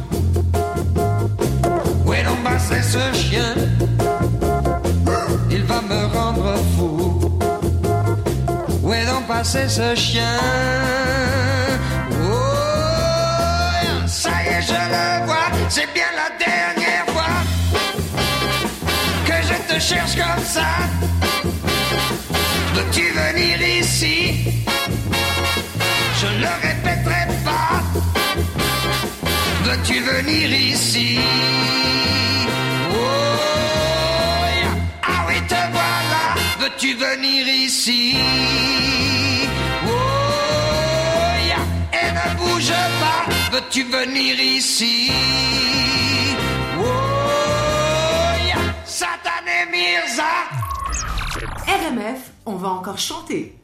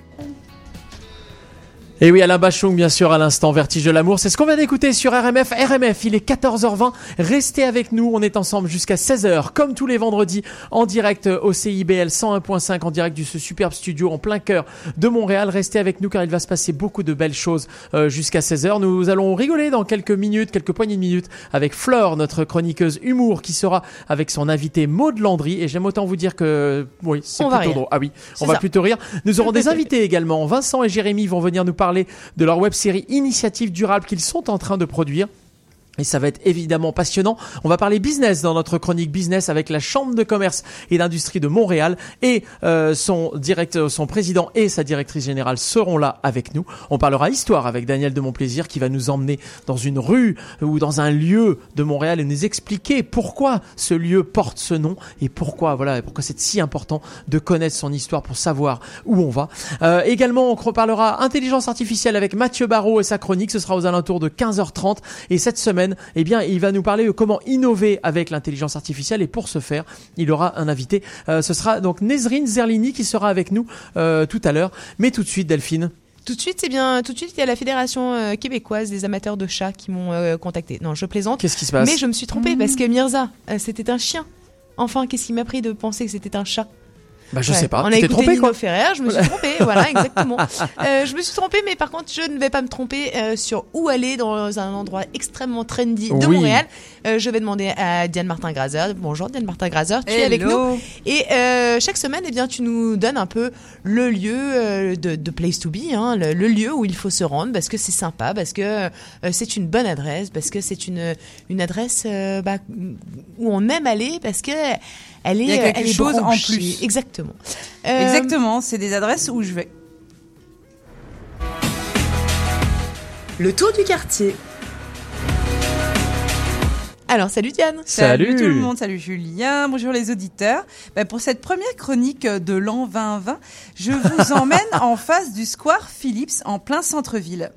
Là, j'ai changé un peu de quartier. Donc, j'ai testé pour la première fois un lieu sans billard ni vin bon marché, mais plutôt euh, une brasserie qui brille par sa somptuosité. Je parle ici de Henri Brasserie Française. Oh oui, c'est beau. Ah, vous l'avez vu Ah oui. Donc après avoir savouré quelques tacos avec mon meilleur ami, celui-ci me propose de changer légèrement d'ambiance. Donc je découvre avec plaisir Ouais. le restaurant de l'hôtel Birks, euh, attenant à la joaillerie prestigieuse Birks. Donc en fait, en allant simplement dîner ou boire un verre, tu, tu rentres dans un, un univers vraiment fabuleux, celui dans l'entre- de l'entrepreneur Henri Birks qui a fondé sa marque de bijouterie il y a 140 ans. Donc le ventre bien rempli, nous décidons de boire seulement un verre, histoire de continuer notre conversation au calme. Et assise au bar, je m'aperçois que la brasserie a un accès direct euh, à l'hôtel 5 étoiles et à la fameuse bijouterie euh, attenant. Donc Delphine, après le dessert, tu as la possibilité de partager la suite Mont Blanc ou d'offrir une montre à 5 plaques attachées à moitié. Tout ça sans Ça dépend ressortir du faut- restaurant, c'est génial. Ça dépend s'il faut investir pour monter justement ou pas. Euh, voilà. C'est comme tu veux, c'est selon l'ambiance, c'est montre ou chambre. Donc, euh, non, malgré mes sarcasmes, j'ai trouvé les lieux vraiment magnifiques et je recommande chaudement de faire une escapade, euh, une escapade là-bas, rien que pour la beauté de la décoration, signée encore par Zébulon Perron, évidemment. Mais non, euh, moi j'ai- je vous recommande également pour euh, la nourriture parce que je me souviens euh, C'est très bon. du euh, Oui, oui, c'est très bon. du C'est du- très du- arrive. Ah pardon. Ah, pardon, pardon, pardon, pardon. Oui, c'est vrai que ça faisait un peu fin. Non, non, non. Ok, ok, oui, oui. Je vais vous dire ça. Donc, vous me connaissez. J'ai pas pu m'empêcher de faire des recherches historiques sur la bâtisse et la joaillerie qui fait partie de l'histoire de la brasserie Henri, hommage à Henri Birks, le fondateur dont je vous ai parlé Ah. plus tôt. Donc, les dates clés. La boutique ouvre ses portes sur Square Phillips en 1881. Dans les années 30, la marque de luxe est mandatée pour habiller la royauté britannique en toutes circonstances et fournit officiellement les Jeux Olympiques de Vancouver en 2010. Donc restaurée en 2001, la boutique phare montréalaise n'a rien perdu de sa superbe, lustre massif, colonnes marbrées et moulures originales qui rivalisent avec le mobilier contemporain. La façade extérieure demeure elle-même un écrin architectural unique, aussi précieux que les pierres qu'elle renferme. Donc, j'y viens au restaurant qui nous intéresse. Le restaurant de l'hôtel Birks, le Henri, ouvre en novembre 2018 et entre dans la tradition de la cuisine française, alliée avec les produits terre et mer canadiens. Donc, selon son mood, on peut se lever dans le coin lounge, prendre une table à la brasserie ou s'installer sur les chaises, les choses, les, ah, les chaises hautes du bar. Cette portion de l'hôtel Birks est une continuité de la bijouterie avec la même atmosphère luxueuse et moderne. Euh, donc j'ai eu, j'ai pas eu l'occasion de commander une assiette, mais on parle d'une aventure culinaire exquise. Côté mer, il y a du homard, des huîtres, du caviar au sietra, de la queue de lotte et euh, du tartare d'omble. Côté terre, il y a du riz de veau, crépinette de veau, des escargots, du canard maturé cuits sur coffre et des petites cuisses de grenouilles en persillade. Non, non, mais c'est la brasserie française, c'est exactement Ouais, ça. exactement. Ouais, exactement mais, dans ce cas-là, mieux, tu vois. Ouais, mais il y a bien sûr des plats pour les végétariens qui sont tout autant exceptionnels comme les patates douces grillées, la ratatouille de racines, le chou-fleur rôti au curry. Donc il y en a vraiment pour tous les goûts si t'aimes la terre, la mer ou euh, si t'es amoureux des, lé- des légumes. Euh, je vous recommande chaudement de, de, de prendre une assiette. Côté bar, on peut prendre du vin au verre ou à la bouteille. Étant champenoise, j'ai particulièrement noté quelques champagnes de qualité, comme le Laurent Perrier, le Paul Roger, le Krug. Et si vous avez une petite pro- euh, promotion au travail, pourquoi pas euh, Oui. tester le Don Pérignon. Est-ce que vous voulez le prix? Bah oui, vas-y, dis. Allez, 695 dollars. Ah, une paille. Mais, mais non, c'est rien du tout. Tu prends une paille pour boire ton nom Pérignon toi Non, c'est une expression, Delphine, Ah, qui veut dire ce n'est pas cher. Moi, j'étais très premier degré. Mais, mais sauf que là, c'était au deuxième degré. C'est-à-dire Ok, qu'en fait, c'est cher. Tu comprends Voilà. d'accord. Ouais, voilà, bah, si vous voulez du Don Pérignon pas cher, euh, allez directement en Champagne à Auvillers, c'est là que il est fait. Donc le bartender saura vous expliquer aussi, selon vos goûts, quelques quel cocktail vous ira mieux. Il y a 14 cocktails signature. Je vous les dis pas euh, tous parce que euh, je pense que c'est lui-même qui qui, qui On vous aller les explique Tu les as tous essayés en une seule soirée ou pas? Il y en a 14. Ouais. Ouais, et alors, aussi, ça te alors fait pas peur Ouais, c'est Alors ça. faut du temps et la bonne santé. moi, moi, je trouve que tu t'es assagi. Ouais, ouais, ouais. Ouais, ouais. C'est 2020, exactement, bah, euh, c'est en 2020, fait- ça, tu vois. En fait, euh, cette soirée-là, j'ai pris un Virgin Morito quand même. Oh. Mais enfin, je- mais j'avais pas envie. Eh ben, C'est bravo. ça. Eh ben, Eh moi, ben, j'aime ça. C'est bien, ça bien. c'est bien aussi. Et tu il était très très bon. Et euh, donc euh, de la décoration à l'assiette, tout est sophistiqué en tout cas. Mais même si je fais euh, référence à des prix élevés, hein, comme on en a parlé, il y a aussi des produits très abordables. Ok. Des plats très très bons et très abordables. Donc le plus important à retenir, c'est pas le prix, mais c'est l'aspect unique des lieux et le service des plus agréables. Mais Voilà. Écoute, merci beaucoup Diane. Merci, Euh, la brasserie Henri. Alors c'est Ouais, oui oui, je- je voulais- c'est je voulais- 1240 Square Phillips. Et je, Voilà. et je voulais juste euh, rajouter quelque chose. euh, Oui. Comme dans toutes les adresses qu'on recommande, etc., on n'est absolument pas payé euh, Non, pour les donner. Oui, oui, Euh, oui, on n'a pas allée, C'est ça, on n'a pas de, on n'a pas de, de, de- Non, enfin, non, c'est ça. C'est pas publicitaire. C'est pas on Voilà. bouffe gratos, c'est en- échange, je te promets de dire un je- truc sympa. te- voilà, exactement. Alors absolument pas. C'est absolument pas du tout ce qui se passe. euh, c'est euh, nos recommandations, euh, les lieux qu'on aime, les lieux que tu aimes. Exactement. Merci beaucoup. Diane. Merci. Merci. C'était le tour du quartier. Et dans deux semaines, on repartira euh, faire un petit tour de quartier ailleurs. Et ce sera évidemment un grand plaisir. On va partir en musique. En attendant, bah, bah, en attendant. Oui, bah, on va partir à Paris, dans la région Ouais. de Paris. Alors, vous savez, toutes les semaines, on a un petit jingle qui dit euh, une région de France. J'ai choisi la région de Paris. Et alors, j'ai choisi une artiste. On peut me dire oui, pourquoi? Pourquoi? Parce Ouais, qu'elle a, parce qu'elle habité à. Montmartre pendant des années, des années, C'est vrai. des années. Mais Sa est maison est, devenue une institution. euh, pardon? Elle est née au Caire. oui, d'accord, mais oui, certes, c'est vrai. Mais, mais sa maison est devenue un, un lieu de pèlerinage, même j'ai envie de dire. Ouais. Exactement. Ouais, Diane, tu as trouvé, effectivement. Je dois faire des grands signes. on va écouter ça tout de suite euh, et on se retrouve dans quelques minutes, bien sûr. Et on va parler, ben, on va rigoler. Mais oui, mais évidemment, RMF, c'est de l'humour et c'est tout de suite sur RMF. Vous écoutez CIBL 101.5.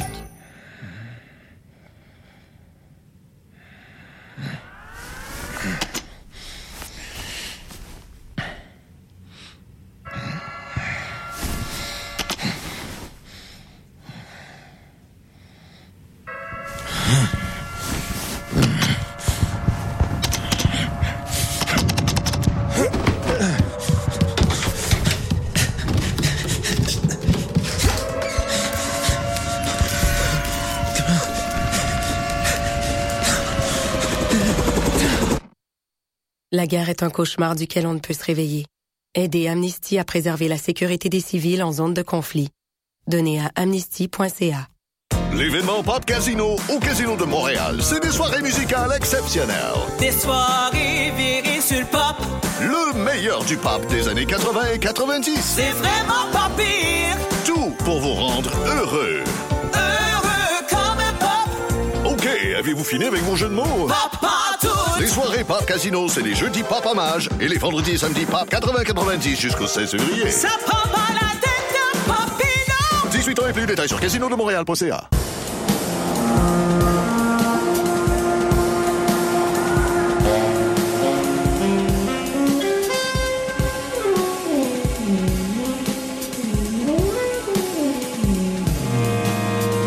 Jazz actuel, toutes les tendances, les albums les plus récents. Les dimanches, 21h, à CIBL 1015 Montréal. Excusez-la. Excusez-la, c'est une émission dédiée à la musique, la chanson, la danse traditionnelle québécoise. Ce rendez-vous hebdomadaire vous permettra de faire la découverte des formations, d'écouter les nouveautés et, avec un peu de chance, des performances en direct de nos studios. Excusez-la, le dimanche 18h en compagnie de Marc Bolduc.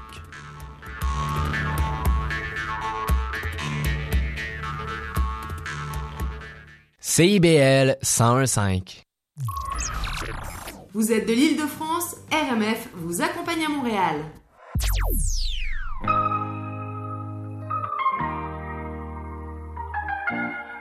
J'attends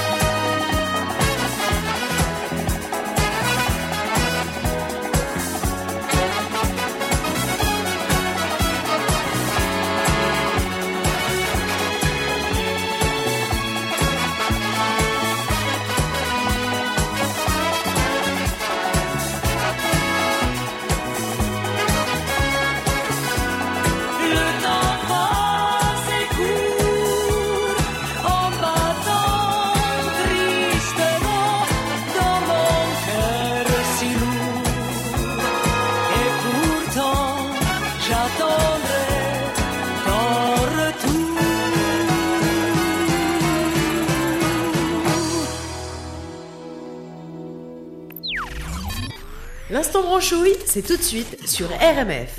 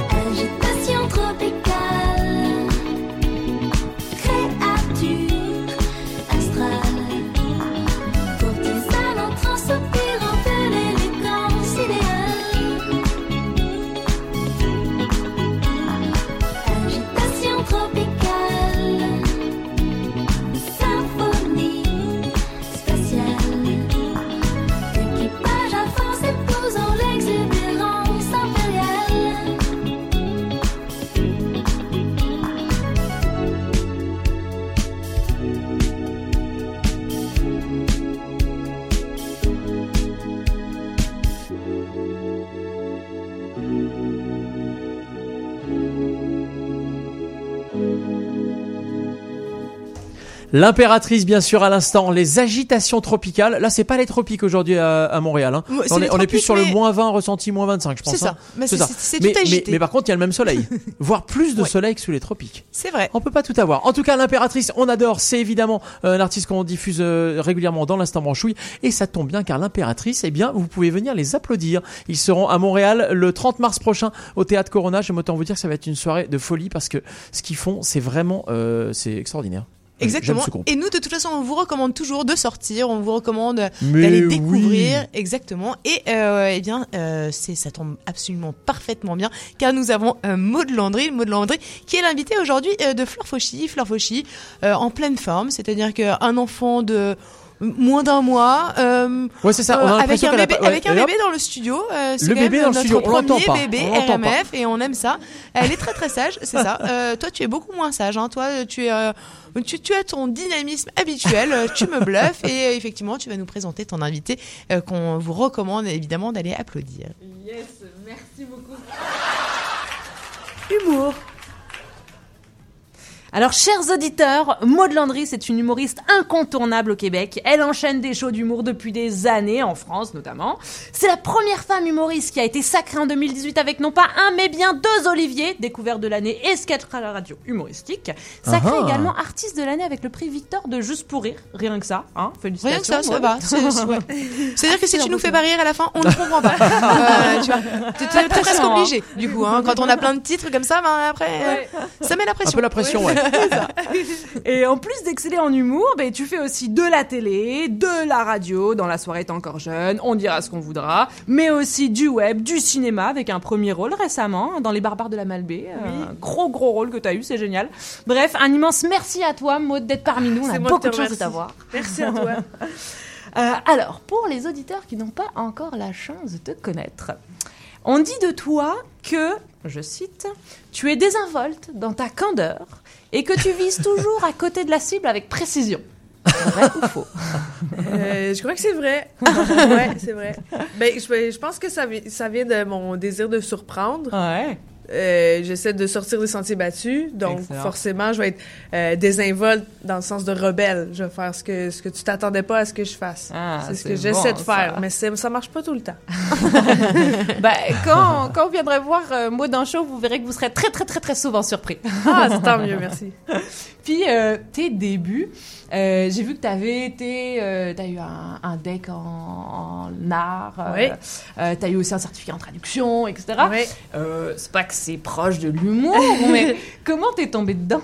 Euh, je pense que j'ai toujours aimé euh, l'humour. Je voulais Ouais. toujours écrire des blagues, mais avant, j'étais pas destinée nécessairement à la scène. Mhm. Je voulais écrire quelque chose, puis je trouvais que l'émotion du rire était plus dure à aller chercher Ouais. que les autres.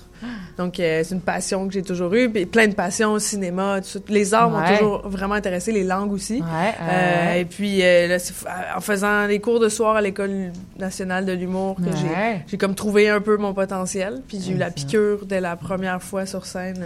Super. Toi aussi, j'imagine, tu l'as eu. T'en Ouais, as fait aussi de la scène. Ben, juste, C'est juste le rire hein? du public, Oui. c'est tellement stimulant, t'as envie de donner, Ah, donner, donner, donner. Exact. Il Ouais. y, a, rien qui... y a pas, le sexe, c'est pas égal à ça. Non, pense. non, C'est pas non, un orgasme. C'est-à-dire, attendez, euh, Attendez. attendez, attendez, attendez, je comprends pas. Et euh, alors aussi, t'as déjà joué au festival de Montreux. Oui. Euh, ouais, excellent. Et Ouais, j'adore la Suisse. T'as aimé ça? Ouais, vraiment Ouais. beaucoup.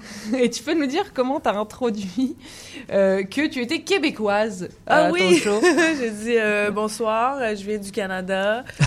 C'est quelque chose que je tiens à préciser pour ceux qui se demandaient si c'était un retard mental ou un accent. C'est Oh. ce que je me souviens que j'ai dit. Pour briser la glace bien Ouais, comme il ça faut. brise la glace. Après, les gens font Ah, d'accord, elle est québécoise. On va écouter ce qu'elle a à dire. Si tu rentres tout de suite, euh, les gens sont perturbés. Ils font Mais pourquoi elle parle comme ça? Qu'est-ce qu'elle a? Non, mais enfin, j'aurais dit qu'on est quand même en 2020. euh, Tu crois qu'il y a quand même encore des. euh, des... Mais c'est sûr que j'ai- que pensent pas que c'est un retard mental, mais ils, ils se disent Oui, il vient d'où cet accent-là? Il y a un truc différent. Ouais. Dès qu'il vient du Schnorr, c'est sûr qu'il y a les accents là. hein. on connaît ça. Et euh, non, mais en tout cas, en écoutant euh, les extraits sur YouTube, ça, ça riait comme pas possible. C'était génial. Ah, j'étais contente. Ah, tu peux. Et euh, ben ça, on va peut-être euh, écouter quelques extraits. Allons-y. Euh, alors, ben, le premier extrait, c'est sur l'hiver. Mieux vaut en rire qu'en pleurer quand il fait moins oui. 20 degrés dehors comme aujourd'hui. Mais on est totalement prêts à rire. et, et on va écouter ce que Maud a à dire dessus. On vire tout fou l'hiver. Moi, ma théorie, c'est que mi-décembre, tout le monde au Québec pète une petite dépression. Mais on s'en rend pas compte parce que le temps des fêtes est là pour camoufler la psychose. C'est vrai. Par exemple, le sapin, hein? Juste le sapin. C'est beau, un sapin, hein? C'est beau. C'est le roi des forêts. C'est sûr, c'est le roi, c'est le seul qui a pas l'air décédé en décembre. Hey, on capote sur le sapin. Hey, C'est un beau sapin, ça. Hey, coupe ça. Je vais mettre ça dans mon salon. Je vais y mettre des boucles d'oreilles puis des colliers. Wow! Décorer un arbre comme si c'était une drag avec des branches, pas sûr c'est saint d'esprit, ça, là. Ah non, on vire fou l'hiver. C'est pour ça qu'on on mange gras dans le temps des fêtes. hein. Faut qu'on engraisse. Ça va nous permettre de survivre plus longtemps sur l'autoroute 13 en pleine tempête. On fait des réserves. Ouais. Puis ah, il faut qu'on chante. Il faut, hein? Ça, c'est un réflexe parce que le silence puis le fret, ça va pas ensemble. On chante. Des tunes un peu débiles. Vive le vent d'hiver. Hein? Ça sent le déni, hein?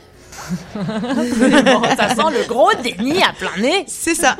C'est drôle parce que t'as pas du tout la voix de ton physique. hein. Euh, Peut-être qu'on a des auditeurs qui voudraient te voir. On est en Ah oui. live sur Facebook éventuellement. Euh, c'est euh, là où. C'est c'est vrai que j'ai une voix. euh, oui, c'est vrai que ma voix ne correspond pas. On m'a déjà dit que j'ai une en- la voix d'un enfant de 8 ans qui fume. Alors je vous rassure, ce n'est pas la personne Ouais. que nous avons en face de nous. Euh, Une je sais pas si grande, j'aurais- jolie blonde. C'est- c'est- oh, puis en plus, on n'a pas beaucoup de références de, de l'enfant du temps qui fume. Euh, oui, Je savais il y en a pas on a C'est ça. gens. Ouais, c'est ça. Et d'ailleurs, par rapport aux chansons, euh, tu fais des remakes de chansons euh, qui sont vraiment excellentes, qu'on peut trouver euh, sur YouTube, quelques-unes d'ailleurs. Euh, tu peux nous parler un peu du concept euh, de chansons que tu fais? Ah oui, ben c'est c'est simple, c'est vraiment stupide. Euh, je prends les, euh, les bandes sonores des films classiques que tout le monde connaît, euh. Star Wars, Jurassic Park, euh, Harry Potter, et puis j'en écris les paroles. Ok. Donc je chante par-dessus. Ah, c'est bon ça. Hâte Ben, de voir ça. Et dans ton stupide. show de rodage, c'est ce que tu fais également? Tu Oui, oui, j'en présente des extraits. J'ai des chansons à la guitare aussi. Ah, génial. C'est On vraiment ça. amusant. Génial.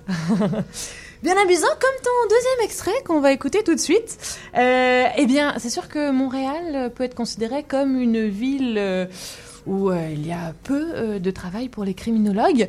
Mais Maude nous dit le contraire. Elle dit que c'est une ville assez dangereuse, hein, Montréal. Ouais. Et puis, euh, bah, on va écouter ce qu'elle a à dire sur Montréal comme ville très très très dangereuse. Ah, Attention. t'as aiguisé mon, euh, ma curiosité. C'est dur de se sentir en sécurité quand t'habites à Montréal J'habite dans un appartement de rez-de-chaussée, puis juste en avant de mon terrain, j'ai une clôture, est haute de même. Puis quand je m'en vais, je ferme la porte, puis j'abarre.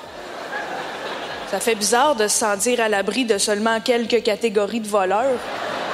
Il y a les tout petits, petits, petits, petits voleurs, les voleurs qui sont trop sous, puis les voleurs qui, qui ont pas de genoux, c'est tout. Dangereux, Montréal. Mais c'était pire avant, j'ai déjà habité dans Montréal-Nord. À Montréal-Nord, j'avais un super bel appartement pour vraiment pas cher. Seule contrepartie, c'est qu'une fois de temps en temps, en pleine nuit, il y a un gars sur le crack qui venait boucher dans ma porte. Ça, c'était pas écrit sur le bail.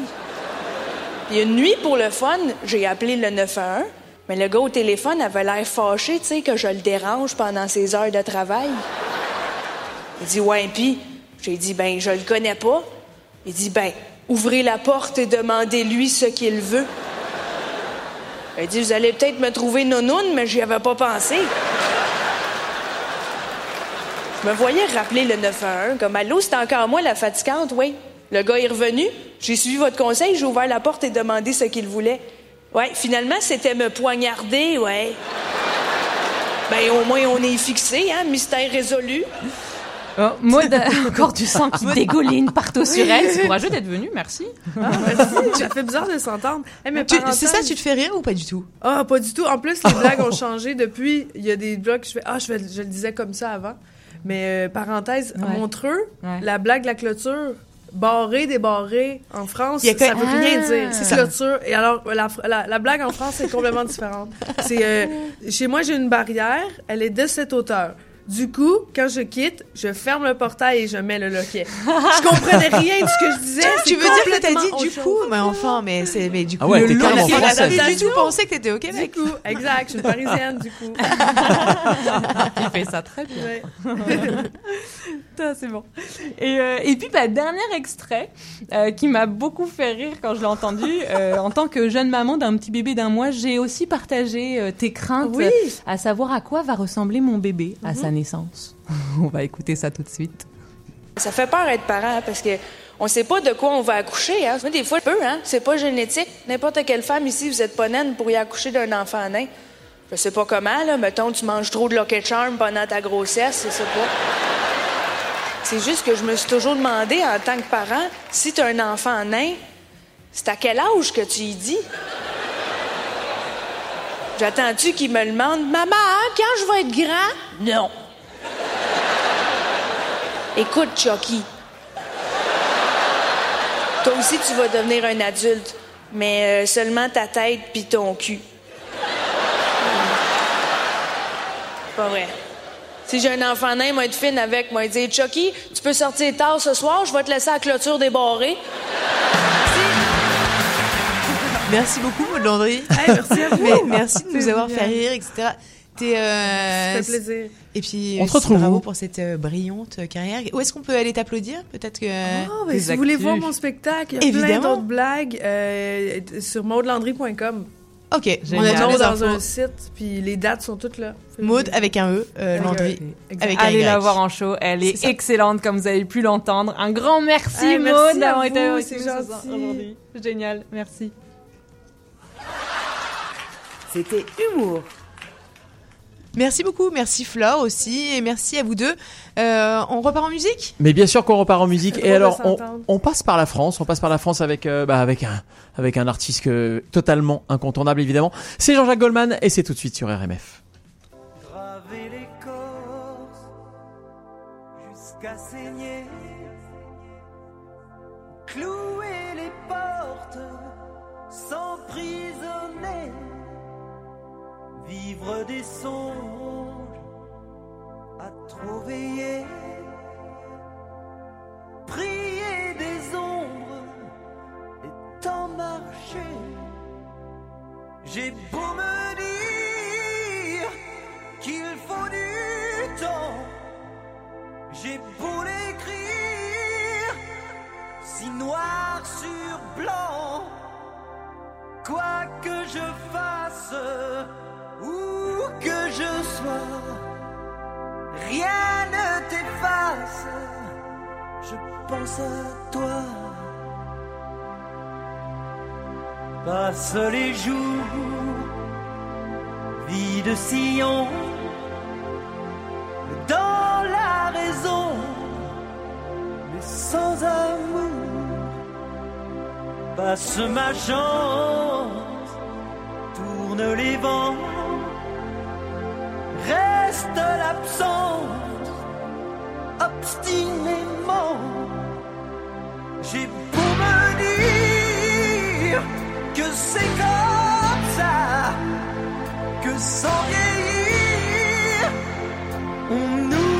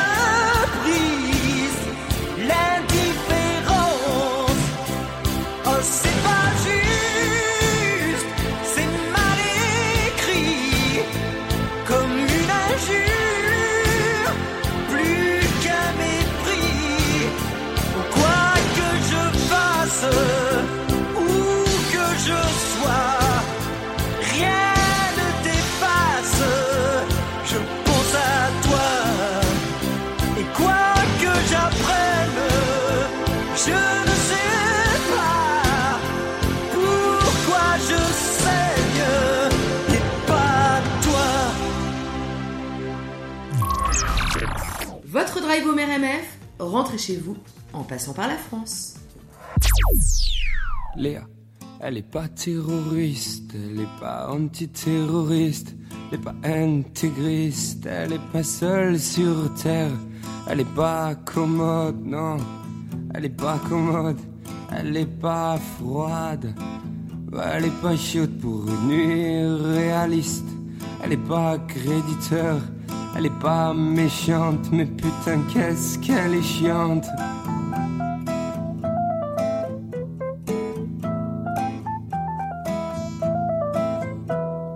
Elle est pas intérimaire, elle est pas comme ma mère, elle est pas sagère, elle est pas sifiste, elle est pas d'accord, elle est passionnée, elle est pas fut fut, elle est pas tétique, elle aime pas tout métique, elle est pas solitaire, elle est pas solidaire, elle est pas récieuse, elle est pas réciproque. Elle est pas en cloque, elle est pas de la région PACA où elle a qu'à s'envoler. Léa, elle est parisienne, elle est pas présentable, elle est pas jolie, elle est pas moche non plus. Elle pas à gauche, elle est pas à droite, elle est pas maladroite.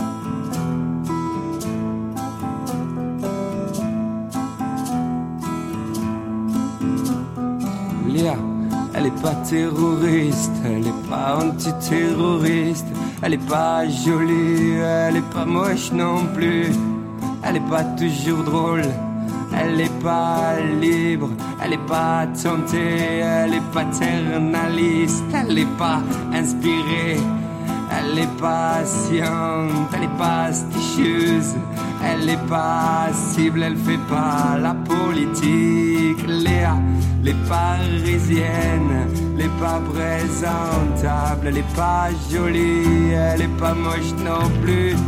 Elle est pas à gauche, elle est pas à droite, elle est pas maladroite, elle a pas volé, elle est pas une shot, elle est pas stand, elle est pas stable, elle est pas partout, elle dit qu'elle partira, ouais, elle est même pas venue, elle est partisane, pas sur table et ça je vous l'ai papa déjà dit qu'elle est parisienne, qu'elle parisienne. Elle est pas terroriste, elle est pas terroriste.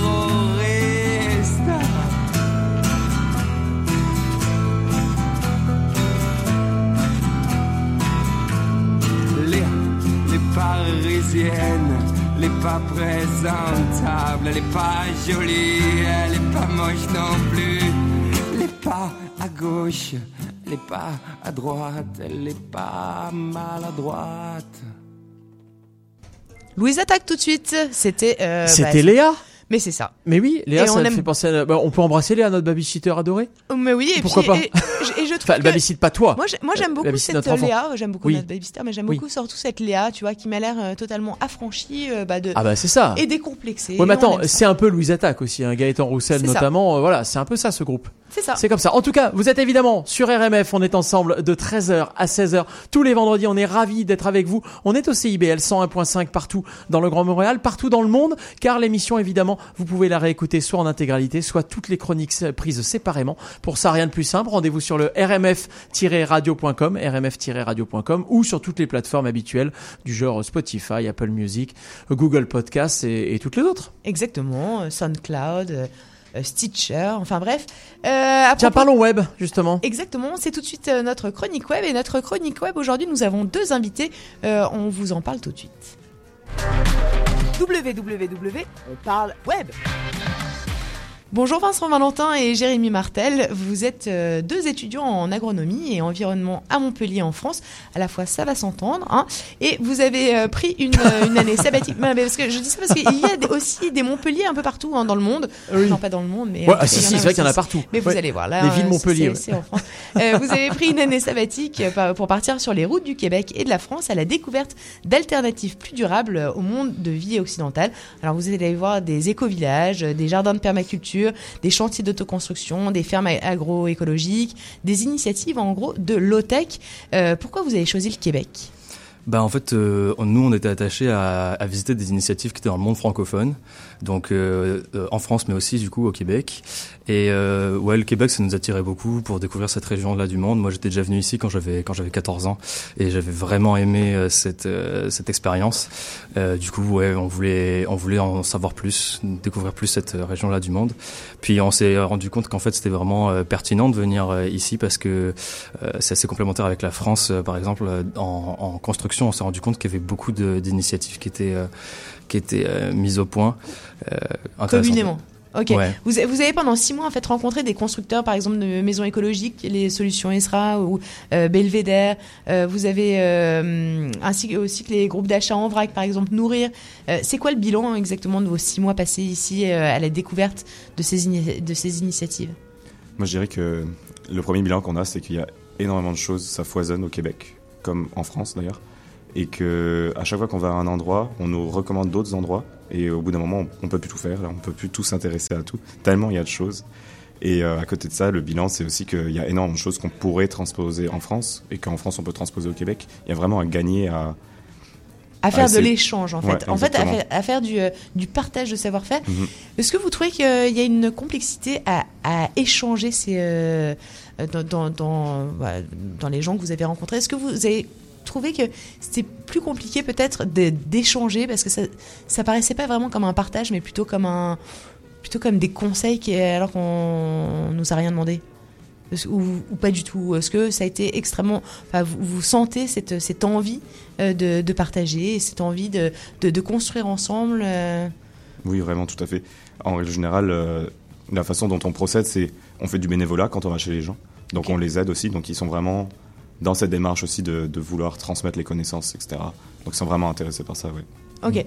On, euh, on vous souhaite évidemment euh, bonne route dans votre projet. Donc là, vous allez repartir en France pour faire la même chose euh, en France. Tout à fait, tout à fait. comment on peut vous suivre? Comment voilà, co- comment on peut voir ce qui va se passer, en tout cas, ce que vous, ce que vous, ce que vous voyez vous en solution durable dans dans les dans les constructions, dans les innovations autour de de, de, la de la durabilité euh, des euh, des solutions. Ripple, on tourne une web série donc euh, sur YouTube. On s'appelle euh, Forme-toi durable.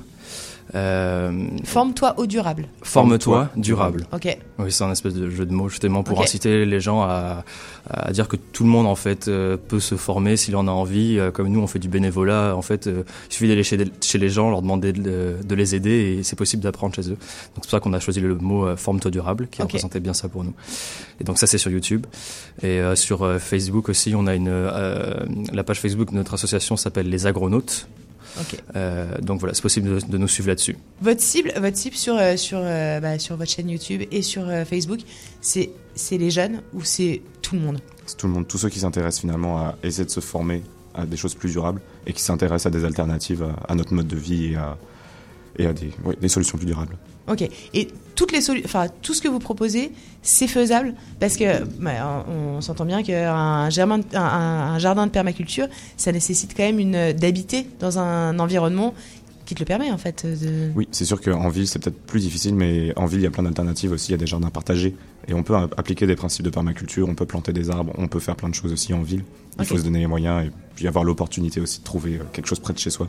Donc ce que vous donnez, c'est aussi des conseils utiles pour euh, se bah, pour devenir euh, acteur en gros Mm. de, de, de ses convictions parce que généralement les gens qui viennent vous voir c'est aussi parce qu'ils ont déjà la conviction Mm. euh, de bah, qu'il y a une qu'il y a une urgence en tout cas qui qui a une volonté euh, d'aller vers euh, vers des choses beaucoup plus durables et euh, ok Euh, on rappelle votre euh, votre site?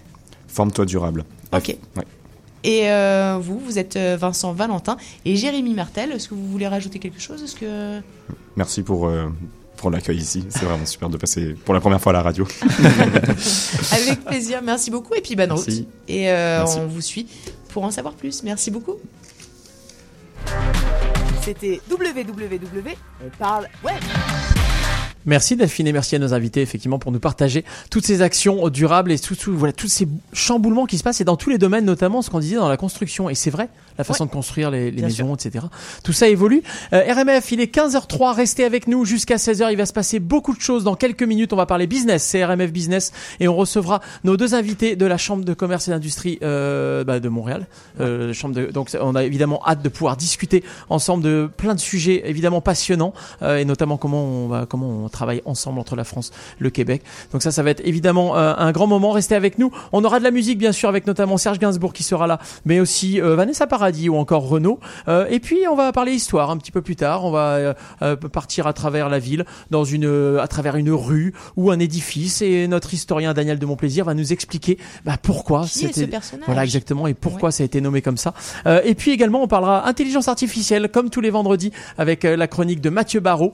Et cette semaine, eh bien on va on va se poser un petit peu la question comment innover avec l'intelligence artificielle et avec son invité Nezrine Zerlini qui sera également avec nous. Euh, RMF soyez restés avec nous, il est 15h04. Nouveauté. RMF, la radio des nouveautés. On aurait pu entrer à deux au milieu dans cette carte postale. On aurait pu imaginer un clair de lune, un ciel radieux sur fond de chaleur tropicale, sur un transat abandonné. J'ai la voix blanche comme le papier, celui que j'avais préparé, sur lequel il était écrit. Comme tu vas me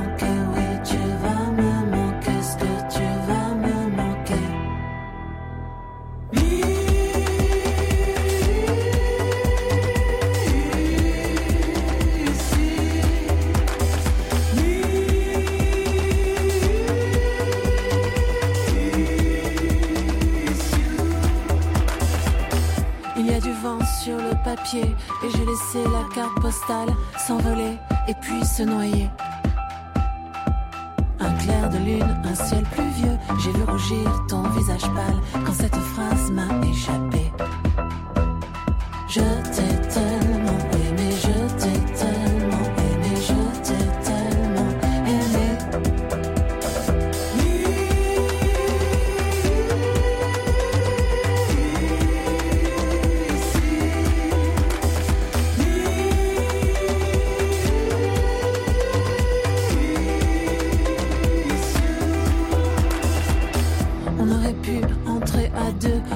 dans cette carte postale. On aurait pu imaginer.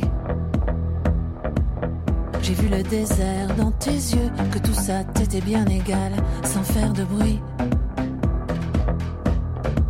Comme la nuit, je suis tombée.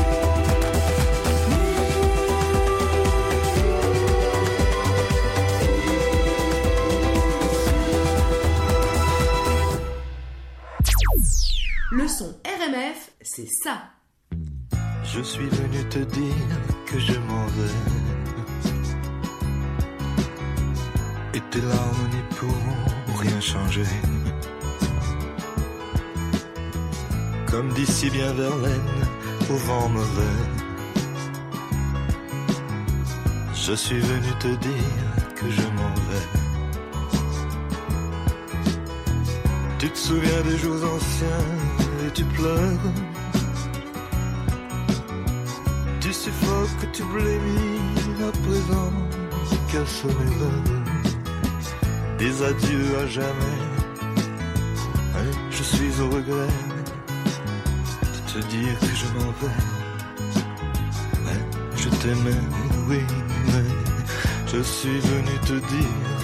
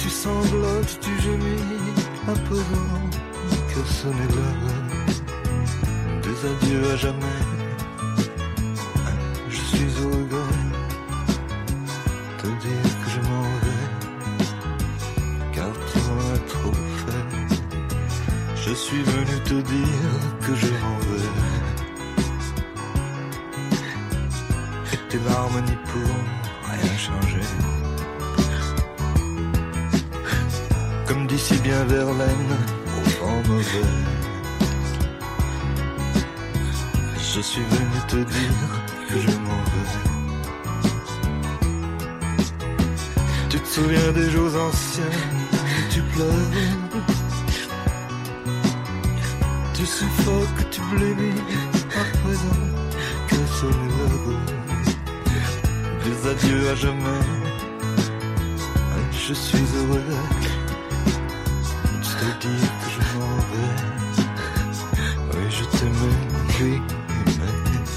je suis venu te dire que je m'en vais. Tes sanglots longs ne pourront rien changer. Comme d'ici bien Verlaine, vent mauvais. Je suis venu te dire que je m'en vais. Tu te souviens des jours heureux et tu pleures. Tu sanglotes, tu gémis à présent. Qu'à sonner l'heure des adieux à jamais. Oui, je suis au regret de te dire que je m'en vais. Serge Gainsbourg, bien sûr, à l'instant. Je suis venu te dire que je m'en vais. Et ne vous en allez absolument pas, Non. car aujourd'hui, et euh, comme tous les vendredis, eh bien, nous allons parler business. Euh, on va en parler. En fait, on aime ça, parler business. Je trouve que ça fait partie vraiment de la vie. hein. On passe beaucoup de temps à dormir, mais on passe aussi beaucoup de temps au travail. Donc, c'est important d'en parler. Euh, on est ravis et euh, extrêmement honorés aujourd'hui d'avoir euh, bah, deux membres de la Chambre du commerce de Montréal. Nous sommes ravis d'avoir Luc Papineau, son président, et Sandrine Perrault, sa directrice. RMF Business. Bonjour Luc. Bonjour. Euh, vous êtes président, euh, euh, bah, directeur général. de- avant, vous étiez directeur général de valeurs immobilières des Jardins et vous avez pris la présidence de la Chambre de commerce française au Canada depuis juin 2018. Qu'est-ce qui vous a convaincu de ces fonctions? En fait, effectivement, j'ai pris la, chan- le- la responsabilité depuis juin 2018. J'étais encore chez, chez Desjardins à ce moment-là. J'ai quitté seulement il y a quelques semaines. Et euh, en fait, c'est des administrateurs que je connaissais qui m'ont approché. Et euh, vous devez savoir qu'à la Chambre de commerce, il y a une tradition. La Chambre de commerce française et de l'industrie au Canada alterne deux ans avec un président canadien, deux ans avec un président français. Alors, il était rendu à l'étape d'avoir un président canadien. Et étant donné que ça fait 35 ans, plus de 35 ans que je roule ma bosse dans les- le secteur financier à Montréal, ben, on m'a demandé de, de, de prendre la présidence, justement pour établir le pont entre les entreprises françaises et les entreprises canadiennes. Une histoire de réseau aussi. Exactement. On s'entend bien. Euh, Sandrine Perrault, bonjour. Euh, alors, tu es directrice de la, de la générale de la Chambre de commerce. Est-ce que tu peux nous expliquer un peu ta, la mission, euh, ta mission à toi et, et la mission de tes équipes? Oui, bonjour Delphine. Euh, tout d'abord, peut-être rappeler que la Chambre de commerce française, c'est un réseau mondial de 124 chambres de commerce françaises partout euh, dans le monde, euh, avec une particularité, c'est que nous sommes une association de droit local, donc on s'autofinance. Et notre but, euh, nous avons deux, deux missions principales, c'est d'accompagner les entrepreneurs français dans leurs projets euh, jusqu'à leur implantation. On les accueille notamment dans un centre d'affaires euh, au centre, centre au cœur de la ville. Et notre deuxième mission, une fois que les entreprises sont sur place, c'est d'animer toute cette communauté d'affaires euh, franco-québécoise et de favoriser les opportunités d'affaires entre toutes les entreprises. Alors justement, on va en revenir avec vous. Est-ce que lancer une affaire à Montréal avec des projets euh, ambitieux nécessite obligatoirement de construire ses équipes avec des personnes d'ici euh, qui connaissent leur pays, les codes Parfois, il y a des projets qu'on voit passer et qui n'ont absolument aucune connexion avec le Québec, euh, si ce n'est vouloir euh, finalement s'étendre à l'international. Est-ce qu'on peut dire que ces sociétés font mauvaise route et qu'il faut des implications québécoises avec des hauts niveaux de responsabilité pour pouvoir y arriver?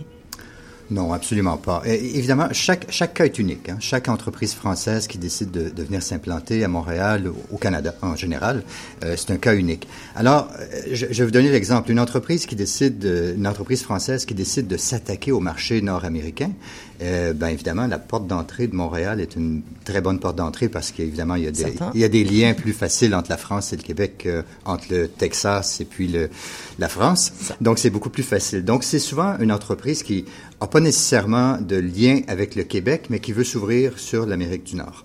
Euh, ces entreprises-là, euh, euh, souvent, il faut les accompagner parce que euh, quand les entreprises arrivent à Montréal, on a souvent l'impression que parce qu'on parle français, ben évidemment, ça va être la même chose qu'à Paris, euh, qu'à Lyon, qu'en France en général. Et c'est là qu'il faut quand même leur faire réaliser que même s'il y a des, des similarités, euh, à part la langue, il y a énormément de différences aussi. Euh, moi, j'ai- j'aime souvent dire qu'on est les, les Québécois, on est des, des, des francophones nord-américains. Donc, on a une pensée plus comme des Américains que comme des Européens. Et ça, faut euh, initier les entrepreneurs français qui arrivent ici à, à- à cette nouvelle réalité qui est, oui, on va parler en français, mais il faut comprendre les codes et les façons de faire nord-américaines quand on arrive à Montréal. Donc, ça, c'est un type. Et il y a certaines d'autres euh, entreprises qui viennent ici qui, eux, recherchent vraiment des partenariats avec des entreprises du Québec qu'il y a des synergies à faire euh, au niveau affaires. Donc, c'est, les cas sont, sont uniques, chaque cas. Chaque cas est unique, mais l'accompagnement, il est obligatoire. L'accompagnement est, est obligatoire ou est souhaité tout au moins, et c'est là, que la Chambre de commerce peut jouer un rôle important. Il y a beaucoup, il y a, appelons un chat un chat, il y a, qu'il y a beaucoup d'échecs qui sont dus à ça, justement, à, à ne pas vouloir aller se faire accompagner? Euh, évidemment, ceux qui ne sont pas accompagnés, on ne les connaît pas, donc C'est difficile à évaluer, mais je pense que je pense que la Chambre a un taux de succès quand même assez élevé des compagnies qui sont accompagnées. Ok. Euh, pour euh, connecter justement le monde des affaires, euh, on voit depuis quelques mois, vous organisez beaucoup d'événements particulièrement intéressants. Sandrine, est-ce que tu as quelques exemples d'événements à venir et est-ce que tu peux nous dire qui sont les personnes membres qu'on peut rencontrer justement lors de ces événements? Effectivement, euh, on, a augmenté la cadence en termes d'événements et de, moments clés. Effectivement, parce qu'on on rassemble 300 entreprises qui sont membres et ça va de, de la start-up au grand groupe et ce sur tout type de secteur d'activité. Donc on se doit de, de- de- voilà, de favoriser les synergies euh, un, un petit peu partout. Euh, donc on a lancé des clubs métiers, de CFO, des clubs RH, CEO, etc. Euh, des visites de sites. On va prochainement visiter l'usine d'Airbus au printemps. Euh, et dans les deux, deux, deux moments clés euh, prochainement, notre rôle est aussi de favoriser les rencontres entre grands groupes et start-up qui sont justement dans notre réseau. Et on a des rencontres, des rendez-vous qualifiés le 18 février. On permet finalement l'accès aux grands groupes, aux, aux startups, aux entrepreneurs. On a également... Et l'inverse, c'est vrai. Mais tout à fait. Les grands groupes qui vont euh, aller sourcer en fait des, Bah oui. des solutions innovantes et de manière rapide, euh, voilà, grâce, grâce à cet événement. Et le 10 février prochain, nous, euh, nous avons l'honneur d'avoir le ministre de l'économie et de l'innovation, Monsieur Pierre Fitzgibbon, qui sera à la tribune de la Chambre de commerce. Et vraiment pour pouvoir échanger avec notamment les filiales d'entreprises françaises, remonter les informations, et ça, c'est notre rôle. Ok, très bien. Euh, il y aura euh, également euh, votre gala pour remettre euh, bah, la prochaine édition les- des prix des reconnaissances qui aura lieu le 2 avril 2020. Qui peut participer et comment est-ce que bah, ce- prix, en tout cas, ou plutôt ces prix décernés, ça va leur apporter quoi à tous ces gagnants? Ça va leur apporter beaucoup de visibilité. Euh, de- simplement, euh, nous avons quatre prix euh, la réussite française au Canada, la réussite canadienne en France, le succès, le meilleur maillage, collaboration entre une entreprise française et canadienne, et le prix de la responsabilité sociétale d'entreprise, la RSE, qui est devenue une, une priorité. Donc, si on, peut-être nos auditeurs sont plus euh, si c'est parmi des Français, nous avons la réussite française au Canada avec nous donnons, donnons la chance aux grands groupes, aux PME et aux startups, donc trois sous-catégories. C'est entièrement gratuit, très simple pour, euh, pour candidater. Ça permet vraiment une, ben, une visibilité au niveau du jury et surtout au moment de la, de la, de la soirée, euh, les finalistes et les lauréats puisque c'est une soirée où nous accueillons 400 euh, personnes du monde, du monde business franco-canadien. Et c'est en présence des ambassadrices françaises et canadiennes. Ok, d'accord. Je, je comprends très bien. La- les, euh, Je profite, je profite en fait pour euh, l'appel à candid- candidature se fait en ce moment jusqu'au 13 février. Oui, parce que en fait, euh, aujourd'hui, vous, vous êtes en recrutement, en tout cas, euh, de, bah, de, de- de participation pour que les, les entreprises. tout le monde peut participer? Tout le monde, tout à fait. Une entreprise française, une entreprise canadienne présente en France. Bien sûr. Le maillage, il est extrêmement important. En fait, c'est le, c'est le nerf de la guerre. euh, c'est- Enfin, c'est pas, c'est pas une guerre, mais je veux dire, c'est le, c'est le- c'est ce qu'il y a de plus important. Euh, c'est cette espèce de connexion, en fait, qui est, qui est très très C'est importante. clé, c'est ce qui va favoriser. Enfin, plus on sera ancré dans, dans l'écosystème local et meilleure sera la réussite. C'est certain. Justement, euh, Luc Papineau, j'avais une dernière petite question, une question d'ordre pratique, et je pense que vous êtes peut-être confronté à la question, euh, et votre nationalité, en tout cas, pourrait donner des clés à beaucoup de personnes pour mieux comprendre l'entrepreneuriat ici.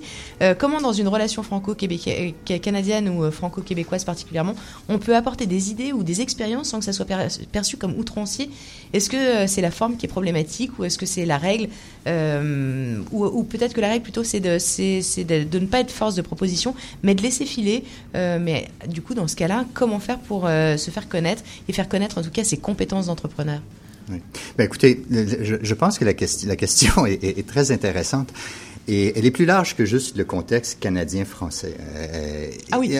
parce que dans toute entreprise, évidemment, euh, il faut avoir d'ouverture aux nouvelles idées. C'est la base. Mais tout est dans la forme qu'on présente ces nouvelles idées-là.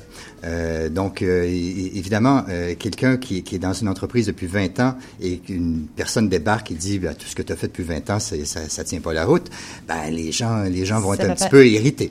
C'est normal. Donc, c'est dans la façon de faire les choses. Et, et, et, et je vais vous donner un bel exemple. Il y avait un entrepreneur, justement, qui me disait qu'il avait travaillé avec des ingénieurs et il, il y en avait qui avaient été formés ici à Montréal, à la Et d'autres qui avaient été formés à Paris. Et il dit, évidemment, la façon, l'approche, même si c'est un cours d'ingénieur, l'approche était complètement différente. Mais il dit, c'était d'une richesse absolument incroyable parce que, il dit, quand on avait un problème, quand on avait un enjeu, il y avait des yeux différents qui regardaient le problème et ça donnait une, une solution absolument fantastique. Donc, je pense que je pense que c'est une richesse cette différence-là. Tout est dans la façon de l'amener et, et, et c'est toujours pareil. Euh, Je, je, ayant été en business depuis 35 ans, euh, bon, les, les plus jeunes arrivent des fois et si les plus jeunes arrivent en disant que tout ce qu'on a fait depuis 35 ans est pas bon, c'est sûr que c'est insultant. Donc, euh, C'est c'est- c'est- mais il faut accueillir les nouvelles idées, mais il faut que les gens respectent ce qui a été fait auparavant. Et c'est comme ça pour tout entrepreneur qui, qui arrive ici. Mais je pense que euh, une, des- une des grandes richesses des entrepreneurs français qui arrivent ici, c'est justement que le- le- leur formation et leur environnement, leur écosystème en Europe étaient différents. Et ils amènent une dimension complètement différente au monde des affaires ici. Et, et je pense que c'est une richesse. C'est une richesse du coup à partir du moment où on sait la, oui, où on sait la- la- la- l'amener en fait. L'amener. Il faut, il faut apprendre cette façon. De l'amener. Et Je Exactement. pense que euh, ça peut faire des très belles choses, des cocktails extrêmement explosifs, en tout cas de, de belles idées et de beaux projets. euh, En, en collaboration justement. Merci beaucoup, merci beaucoup. Euh, on vous souhaite évidemment un très bel événement. Je rappelle donc euh, le gala le euh, jeudi 2 avril 2020 euh, pour euh, vous pour, Pour candidater, Ouais. euh, tout se trouve sur notre site internet euh, ccifcmtl.com. Ok, merci beaucoup. Euh, euh, je vous souhaite un bon courage et puis j'espère effectivement que, bah, que toutes ces euh, entreprises franco-québécoises, euh, québéco-françaises euh, bah, vont, vont, vont donner de, de belles, de, belles de, de beaux fruits en tout cas. Vous pourriez candidater. On pourrait candidater. Absolument. Absolument. Merci de votre accueil. Merci. C'était RMF Business.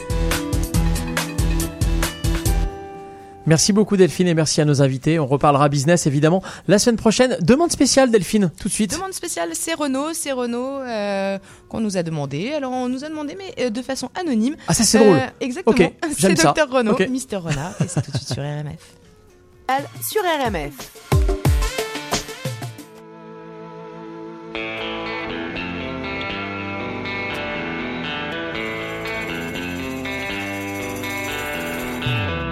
Y a eu Gainsbourg et Gainsbar, il y a le Renault et le renard. Le Renault ne boit que de l'eau, le renard carbure au Ricard. Un côté blanc, un côté noir, personne n'est tout moche ni tout beau. Moitié ange et moitié salaud, et c'est ce que nous allons voir. Docteur Renault, Mister Renard. Renard est un sacré soifard, Renault est sobre comme un moineau. Quand Renault rejoint son plumard, Renard s'écroule dans le caniveau. Renault se méfie des pétards et du chichon qui rend idiot. Renard se les roule peinard pour s'exploser le ciboulot. Docteur Renault, Mister Renard. Renault s'efforce et son boulot d'écrire de jolies histoires pour séduire les gens, les marmots, pour amuser, pour émouvoir.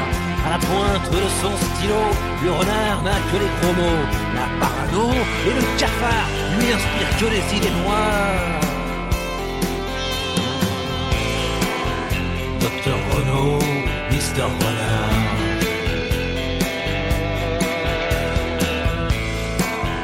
Docteur Renard. Souffre de tous les maux qui accablent ce monde barbare. Il porte les croix sur son dos des injustices les plus notoires. Renard désabusé se marre, se contrefout de ce bazar. Le monde peut crever bientôt, Renard s'en réjouirait plutôt. Docteur Renault, Mister Renard. Renaud a choisi la guitare et la poésie et les mots comme des armes un peu dérisoires pour fustiger tous les blaireaux.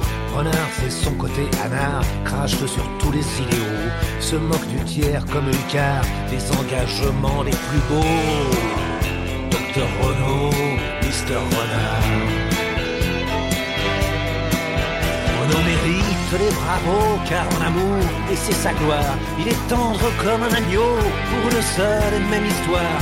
Renard se frotte à toutes les peaux, n'a que les aventures d'un soir. Avec des canons, des cajots, Renard serait-il un brin vicelard Docteur Renaud, Mister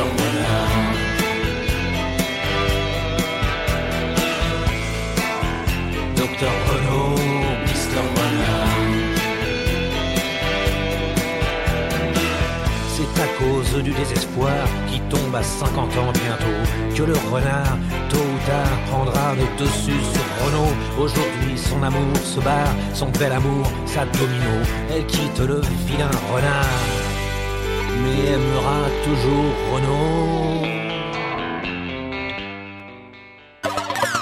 CIBL 101.5. La consommation de cannabis comporte des risques. Si vous choisissez d'en faire usage, privilégiez des produits à faible teneur en THC, rangez toujours ces produits en lieu sûr, et si vous ingérez des produits comestibles, commencez par de petites doses et attendez avant d'en reprendre, puisque l'effet tarde à se faire sentir et dure plus longtemps. Rappelons que seule la Société québécoise du cannabis est autorisée à vendre des produits de cannabis non médical au Québec. Pas de risque à prendre. Informez-vous québec.ca baroblique cannabis. Un message du gouvernement du Québec. Le vendredi à Télé-Québec, à 20h, la huitième saison d'Un chef à la cabane avec Martin Picard. Je pense que tu as fait découvrir le sirop d'érable d'une autre façon. Tu, tu l'as mis sur la map avec tes voyages. moi, je donne le goût. C'est tout. Télé-Québec vous donne encore faim. Et à 21h, deux hommes en or. Ici Pierre-Yves Laure. Patrick Lagacé et moi, on est très heureux d'être de retour pour animer notre bonbon du vendredi soir, Deux hommes en or. Le vendredi soir dès 20h, c'est une histoire de gars et bien plus que ça à Télé-Québec. Le prochain gros lot du Lotomax est de 50 millions plus 2 max millions. Plus ne plus jamais entendre. À tous les matins de la semaine. Tous les jeudis de 9h à 11h, en rediffusion le samedi de 7h à 9h, Monsieur Bull et compagnie.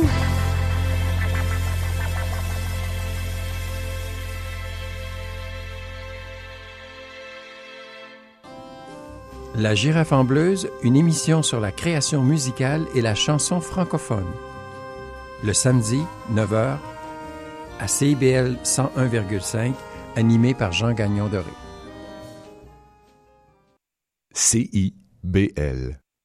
Non, je sais, non, mais je le dis à toi. CIBL, et oui, évidemment, c'est RMF, bien sûr, on est au 101.5 et ça parle et ça parle, ça jase dans le Eh oui. studio car évidemment, nous avons Daniel de Montplaisir, notre historien de talent qu'on adore, Et qui est que dans c'est le notre studio. chroniqueur qui parle le plus? Le. Oh non, il, est- il est bavard. Ils sont tous bavards, mais on aime ça, on aime ça. À l'instant, c'était Renault. hein. On a écouté Renault, euh, Mister Renault.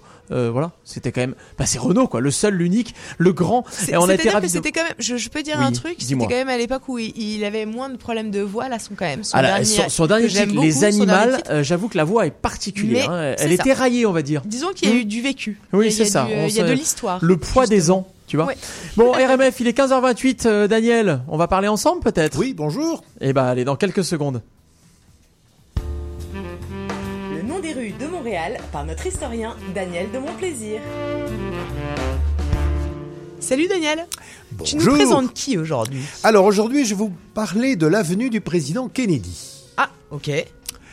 Euh, on m'a sinon reproché, fait remarquer qu'en général, quand je parlais des, des, des, des- des personnes qui ont donné des, euh, des- des noms de rues, je disais généralement du bien et assez rarement du mal, sauf la fois, vous vous en souvenez peut-être, où j'ai parlé de ce pauvre général Giraud. Ah bah c'est ça, c'est ce que j'allais dire, il s'en souvient encore. Et il s'en souvient encore, le pauvre général Giraud. Alors, justement, j'ai choisi un personnage dont on peut dire du bien, mais dont on peut dire du mal, car c'est un homme qui a une légende rose, mais qui a également une légende noire. Alors, le président, l'avenue du président Kennedy, un prétexte à cette chronique, elle est parallèle à la rue Sherbrooke, elle va du centre Eaton à la place des Arts, et elle a été ainsi baptisée le 9 janvier 1967. Avant, elle s'appelait avenue Ontario. Elle existe toujours, l'avenue Ontario. Ah, mais elle a ok. été- voilà, on a, on a enlevé un bout de l'avenue Ontario pour faire l'avenue du président Kennedy. Donc le 9 janvier 1967. Pourquoi ce jour-là? Parce que euh, le 22 novembre 1963, donc le 22 novembre précédent, il a été commencé assassiné à Dallas. C'est d'ailleurs un grand nombre de grandes villes euh, du monde entier euh, se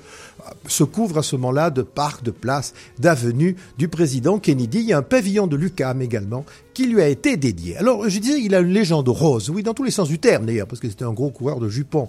Alors, famille idéale, immigrés irlandais qui ont progressé à la force du poignet. Euh, Il est né en 1917 d'un papa ambassadeur qui s'était fait lui-même. Il a fait la guerre, il a été héros, son frère a été tué. Enfin voilà. Il est élu représentant démocrate en 1946 quand il n'a que 29 ans. Et puis, il est élu sénateur en 1952. Il est beau, il est jeune, il est sympathique, il est ambitieux, il a des projets, il parle bien. Finalement, il devient président des, États-Unis en 1960, battant de très peu Richard Nixon, qui était le vice-président d'Eisenhower. Euh, Paraît-il que lors du débat télévisé, Nixon était mal rasé et que Kennedy était beaucoup mieux maquillé. Peut-être que les maquilleurs étaient démocrates. Bon, donc le voilà élu en 1960. Il insuffle un esprit nouveau à la politique américaine, qu'il appelle lui-même d'ailleurs la nouvelle frontière. Et inaugure, si on peut dire, les débuts de la détente avec euh, l'Europe de l'Est, qui est le grand problème de l'époque, qui va permettre notamment les premiers accords de euh, désarmement. On connaît son intervention magistrale dans l'affaire des missiles de Cuba, qui a peut-être évité, dit-on, une troisième guerre mondiale et qui a fédéré autour de lui tout l'Occident, y compris celui du général de Gaulle. On connaît aussi, on se souvient aussi du charme de, de, de Jackie et même de son charme euh, personnel, chapeau. voilà, contre lequel euh, on ne savait pas lutter, et puis également de, de ses efforts pour lutter contre la pauvreté aux États-Unis. Donc un bilan quand même euh, relativement positif, et il est assassiné en pleine gloire, en pleine jeunesse, commencé, et il rejoint des jeunes comme James Dean dans le panthéon des morts trop tôt. Euh, je rappelle d'ailleurs que j'ai fait une petite recherche, qu'il y a eu trois présidents des États-Unis assassinés. Euh, Avant Kennedy, quatre avec Kennedy. Abraham Lincoln en 1865, ça c'est assez connu, mais également James Garfield en 1881 et William McKinley en 1905. Tu dis ça, tu dis ça pas pour qu'il y ait une. euh, Une rue Garfield ou une rue McKinley, je ne sais pas, il y en a peut-être. euh, ni un Montréal, assassinat. mais je- ni, ni assassinat. voilà. Bon, alors maintenant, oui, il y a une légende noire aussi de Kennedy. Alors, ton père, son père Joseph, faut dire les choses, c'est une crapule. C'est un mafieux. Ambassadeur en Angleterre, il était pro-nazi, il humiliait sa femme et ses enfants, il était corrompu, il était prêt à tout pour faire de l'argent, y compris à commanditer euh, des, assassinats. Bon, Joseph Kennedy, tout le monde le sait maintenant, c'était vraiment un sale type. Deuxièmement, il avait une santé très fragile et dangereuse pour un président, des douleurs de dos terribles qui l'empêchaient de travailler, de se concentrer. Et d'ailleurs, on sait que Kennedy faisait partie de ces hommes politiques qui n'ouvraient pas beaucoup ses dossiers. Il y avait même une, on disait même en France qu'il ouvrait plus souvent sa braguette que ses dossiers. Voilà. Bon, Oh. euh, et oui justement, voilà, son obsession du sexe, hein, c'est connu. euh, Kennedy, euh, voilà, il avait un sexe dans la tête. Euh, on connaît une histoire de relation avec Marilyn Monroe qui, qui vient avec une robe euh, taillée sur son corps chanter Bon anniversaire, Monsieur le Président. C'était une bien époque sûr. incroyable. On imagine aujourd'hui un président des États-Unis ou français dont la maîtresse viendrait euh, souhaiter bon anniversaire en chantant dans Bah, écoute, une robe. Bon, enfin, bon, ça serait la folie. Hein. De- Bon. dans, dans, dans certains pays, on pourrait l'imaginer. Voilà, oui, dans certains je- pays, je, oui, enfin, Voilà. certainement pas au Canada ni en France, n'est-ce pas? Voilà, bon, on sait que Marilyn Monroe, il l'a partagé avec son frère, qui sont peut-être, peut-être, ils ont peut-être trempé dans, dans sa mort, dans son assassinat, enfin bon, c'est pas très brillant tout ça. Il a également casé sa famille avec un frère ministre, dont il arrive à faire nommer sénateur. Et puis, sa politique extérieure, bah, c'est pas si brillant qu'on dit. En 1961, il y a quand même, c'est lui qui laisse construire le mur de Berlin. Alors, bah, il pouvait peut-être pas grand-chose, c'est vrai, mais enfin, il y a un président des États-Unis qui s'appelle Ronald Reagan, qui lui l'a fait tomber. Euh, Kennedy, lui, bah, l'a laissé construire. Euh, il y a également cette affaire de la baie des cochons, où il essaie de faire tomber le régime de Cuba, puis au dernier moment, il décide de ne pas soutenir les anticastristes en ne leur prêtant pas l'aviation américaine, de sorte qu'il condamne à mort plusieurs centaines de, de gens qui vont là-bas pour libérer Cuba. Bon, euh, c'est pas très brillant. C'est lui également qui a démarré la guerre du Vietnam. Qui, est à l'origine, en tout cas, de l'escalade dans la guerre euh, du Vietnam. Politique intérieure, oui. Alors il, a beaucoup, il, avait beaucoup d'intentions, mais il n'a pas fait grand-chose. Par exemple, euh, la lutte contre la ségrégation des Noirs, c'est resté complètement euh, dans le discours. Il a également fait un très mauvais choix avec le vice-président Johnson, qui était un type lié à la mafia, qui a peut-être d'ailleurs participé à, son assassinat et qui a été absolument un bourreau au Vietnam. Bon, voilà. Donc paix à son âme, évidemment, quand même. Alors, est-ce qu'en politique, il faut se méfier des belles gueules et des beaux parleurs? Certainement pas, parce que regardez, Tony Blair, Bill Clinton, Barack Obama étaient des gens qui présentaient très bien, je ne dirais pas la même chose de certains premiers ministres anglais ou présidents américains d'aujourd'hui. Je pense qu'on pourrait conclure en pensant à un monsieur qui vivait au XVIIe siècle, qui s'appelait Blaise Pascal, et qui disait « L'homme n'est ni ange ni bête, et qui veut faire l'ange bien souvent fait la bête ». Mais merci beaucoup, Daniel. C'était Les Noms des rues de Montréal par Daniel de Mon Plaisir. Merci très en forme, Daniel. Daniel. Ouais, ouais. T'es très en forme, hein Ouais. Oui, c'est très J'ai- envie de dire voilà c'est dit ça, tu sais cocher, c'est dit c'est coché. C'est ça. C'est parfait, merci beaucoup. Tous les et on- messages sont passés. Et on se retrouvera euh, dans deux semaines pour reparler histoire. Et nous, on repart tout de suite. Non, d'ailleurs, on part pas. On reste au Québec. On reste à Montréal avec un artiste qu'évidemment on adore. C'est Jean Leloup. Et ils sont à nos eaux vitres. Et on écoute ça tout de suite sur RMF. Nos coups de cœur.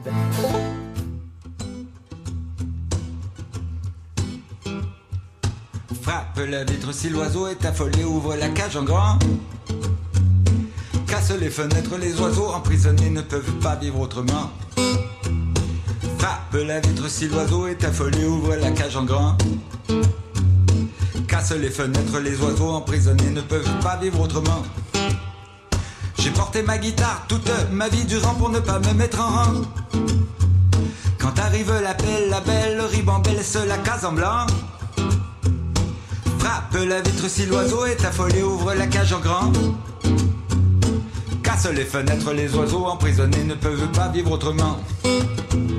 Et je n'ai pas compris ni le pourquoi ni le comment. Les hommes font la guerre et les femmes les enfants.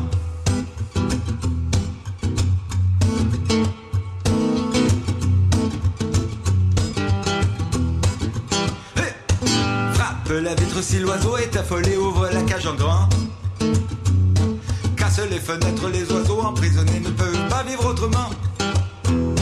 Frappe la vitre si l'oiseau est affolé, ouvre la cage en grand. Casse les fenêtres, les oiseaux emprisonnés ne peuvent pas vivre autrement. Sans commentaire, la question monétaire est à l'enfer. La toile de ciment sur la dalle de fer, le carcan de pierre. En temps de paix, fait signe la colère insidieusement. Pendant ce temps, elle t'attend ta place au firmament. Et je n'ai pas compris ni le pourquoi ni le comment.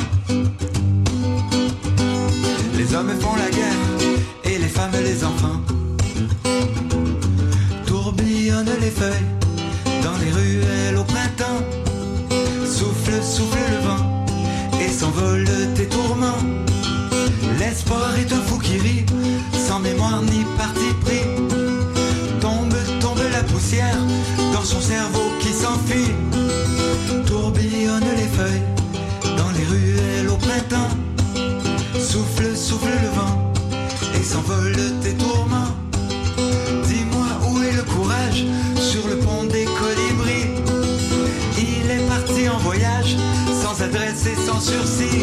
Frappe la vitre si l'oiseau est affolé, ouvre la cage en grand.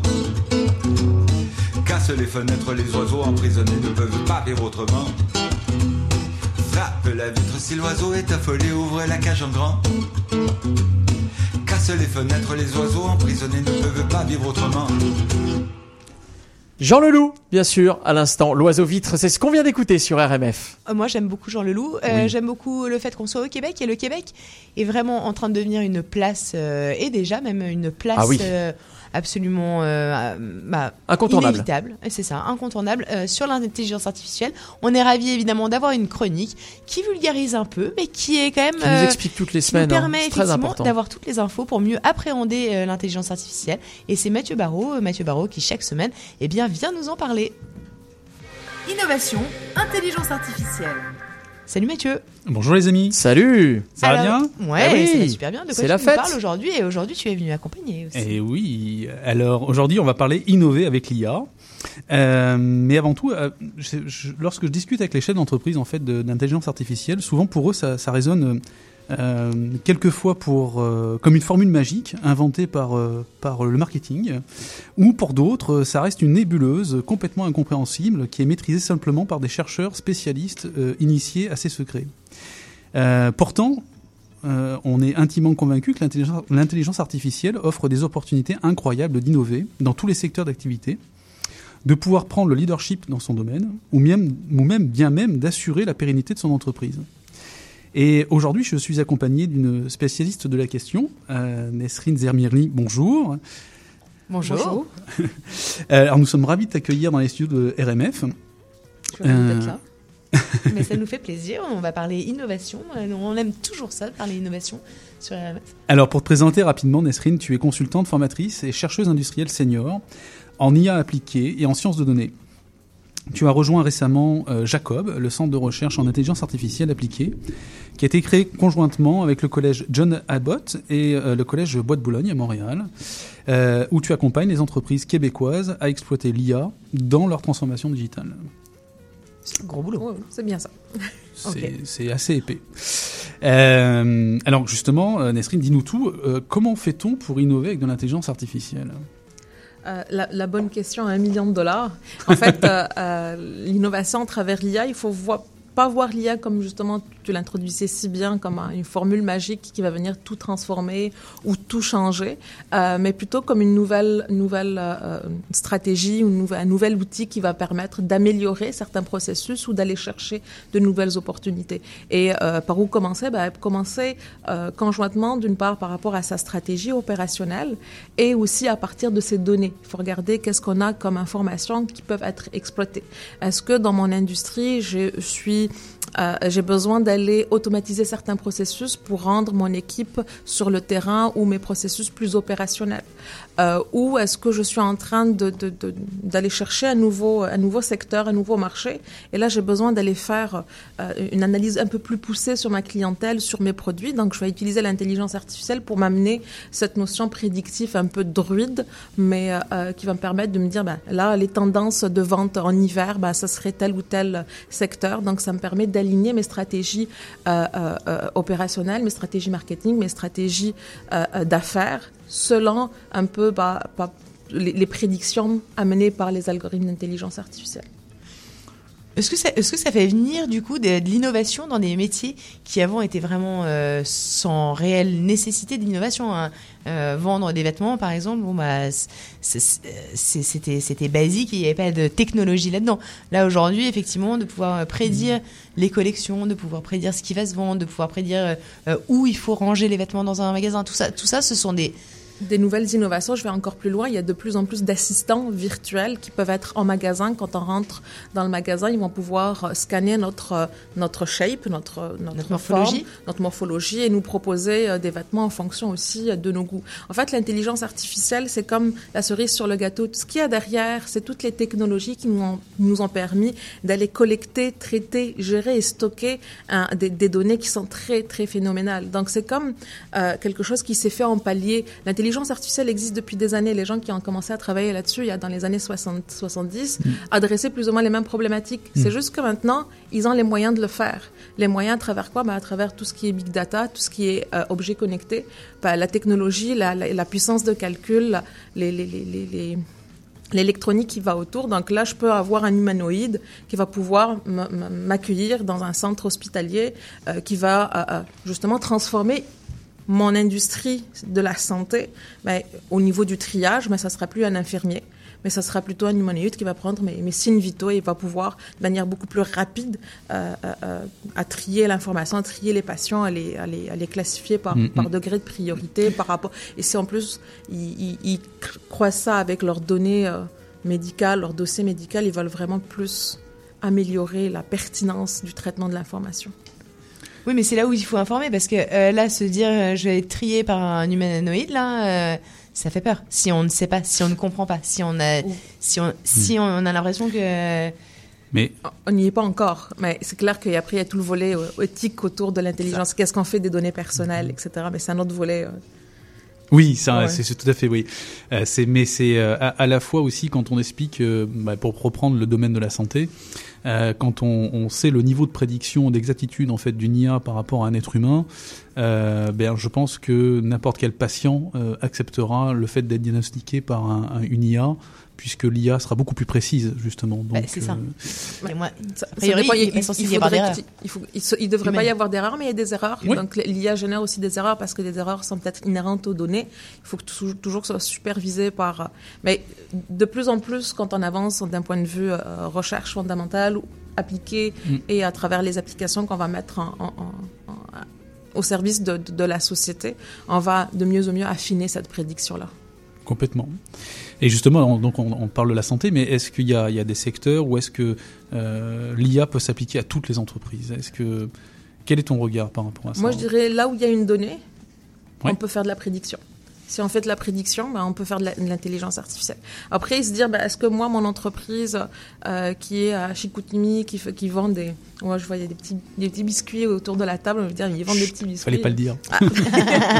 Euh, est-ce que je, je, je vais m'en aller vers l'IA Il faut se poser la question, que c'est quoi mon plan, mon, plan stratégique de- de- de- Mhm. d'expansion? Qu'est-ce que c'est quoi qui, qui bloque dans mon processus? Est-ce qu'une IA permet d'automatiser, d'optimiser ma, ma production? Bah, Là, je vais aller chercher les données et mettre en place les, les outils. Donc, à mon sens, oui, toutes les entreprises peuvent faire de l'IA, mais à des niveaux différents, à des degrés de maturité différentes. Hmm. Donc, pour une entreprise qui a comme 10 ans de vie, bah, elle peut quand même venir aller chercher quelques prédictions à travers des données, des prototypes qu'elle met en place pour tester. Parce que des fois, la prédiction, c'est comme un peu Madame Soleil, ça peut nous donner des, des- de, bonnes, de bonnes choses comme de mauvaises choses, mais c'est comme quelque chose à aller chercher quand même. euh, Est-ce que ça, ça, ça amène pas finalement euh, une, une nouvelle vision en fait pour le chef d'entreprise Ben, il y a de plus en plus, on parle, c'est pas nouveau, de data driving decision, donc les décisions guidées par la donnée. Donc ça, on va aller regarder nos données au niveau de nos, nos- nos- notre architecture, au niveau de nos, nos processus, et regarder qu'est-ce qu'ils peuvent nous dire de plus qu'on ne peut pas voir.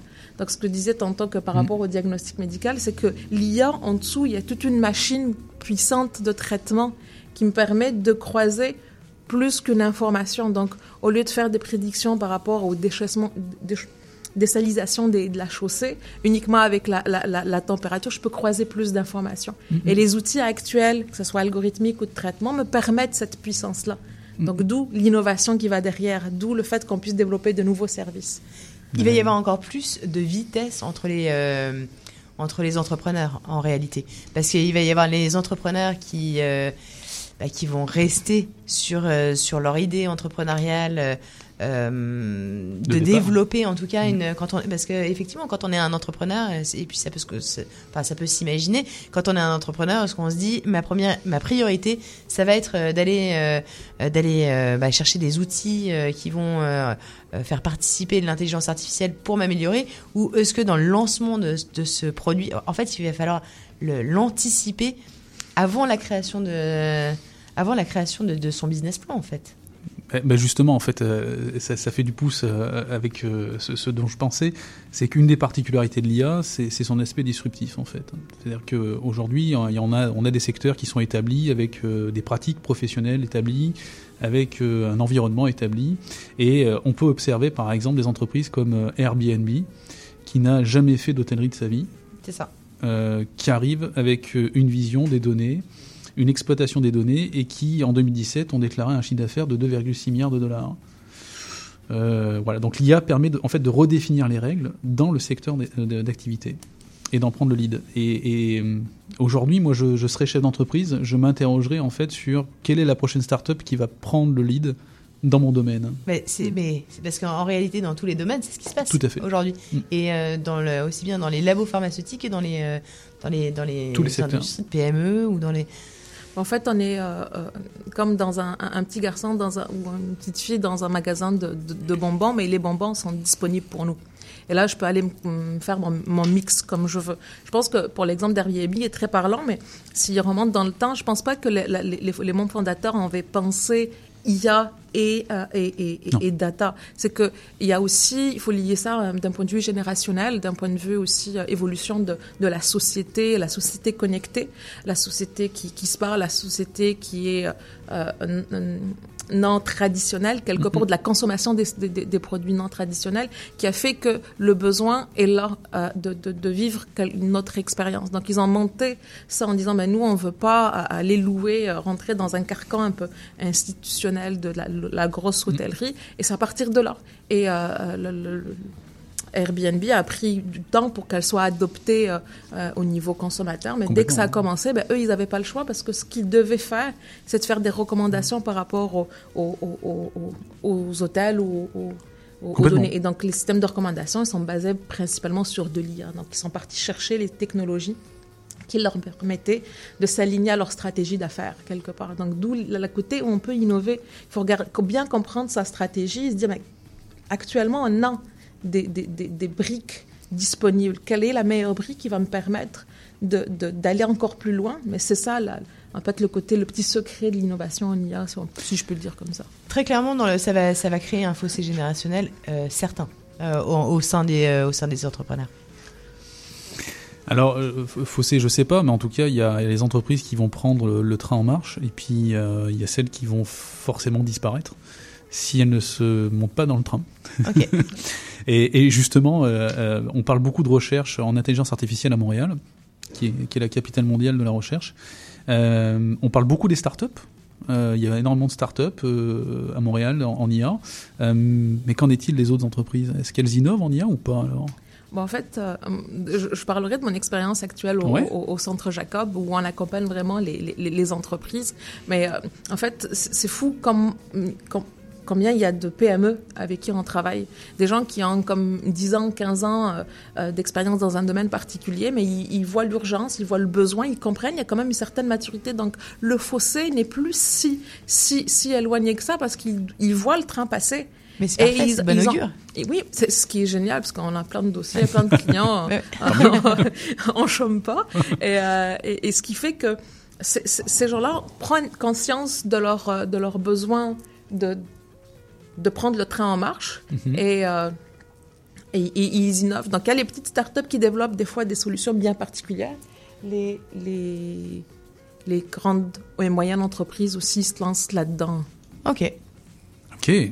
Est-ce que tu as, justement des, des, euh, une anecdote ou une expérience qui t'a marqué le En fait, y, y il y a quelque chose que je pourrais conclure. Ben, Pour pouvoir se lancer en IA, euh, on est de plus en plus consommateurs d'algorithmes. Les grandes sont en train de packager des boîtes euh, des- pour puisse aller euh, tester tel ou tel algorithme, un algorithme de deep learning, un algorithme Comme de, Google, par exemple, comme. Google de Mhm. supervision.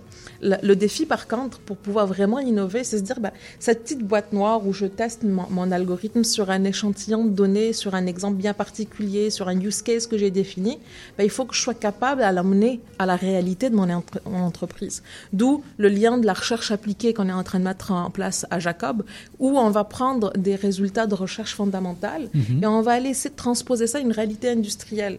ça. Et la réalité industrielle fait que on a besoin d'aller chercher euh, toute une infrastructure, toutes des, des- des développeurs, euh, des, des, des, des architectes, des euh, techniciens, des administrateurs pour avoir une solution clé en main en fait. Donc l'innovation commencerait par un MVP, un- une proof de concept pour valider l'hypothèse en fait à partir des données et par la suite il faut l'amener graduellement vers une mise en production avec plusieurs joueurs, plusieurs plusieurs éléments. Ok, écoutez, merci beaucoup. Super. Merci beaucoup euh, pour toutes Merci ces beaucoup, informations. Nesrine. Avec plaisir. C'était Innovation, Intelligence Artificielle. On n'en ressort jamais indemne hein, de cette euh, chronique avec Mathieu Barraud. hein. Effectivement, on parle ça, d'intelligence artificielle et à chaque fois on se pose des questions et c'est passionnant. Et c'est ce qu'on aime innover avec l'intelligence artificielle. Merci beaucoup à Mathieu et à son invité. On reparlera intelligence artificielle dans deux semaines. Delphine, tu avais un message avant. Bah, Avant d'écouter, en fait, avant d'écouter euh, Vanessa Paradis, Oui. euh, j'ai quelque chose euh, bah, qui a un rapport avec Vanessa Paradis. C'est quoi? C'est que sa fille, je ne sais pas si vous avez vu son film, le film de sa fille Lily Rose. Ouais. Enfin, c'est pas son film, c'est le film dans lequel elle joue.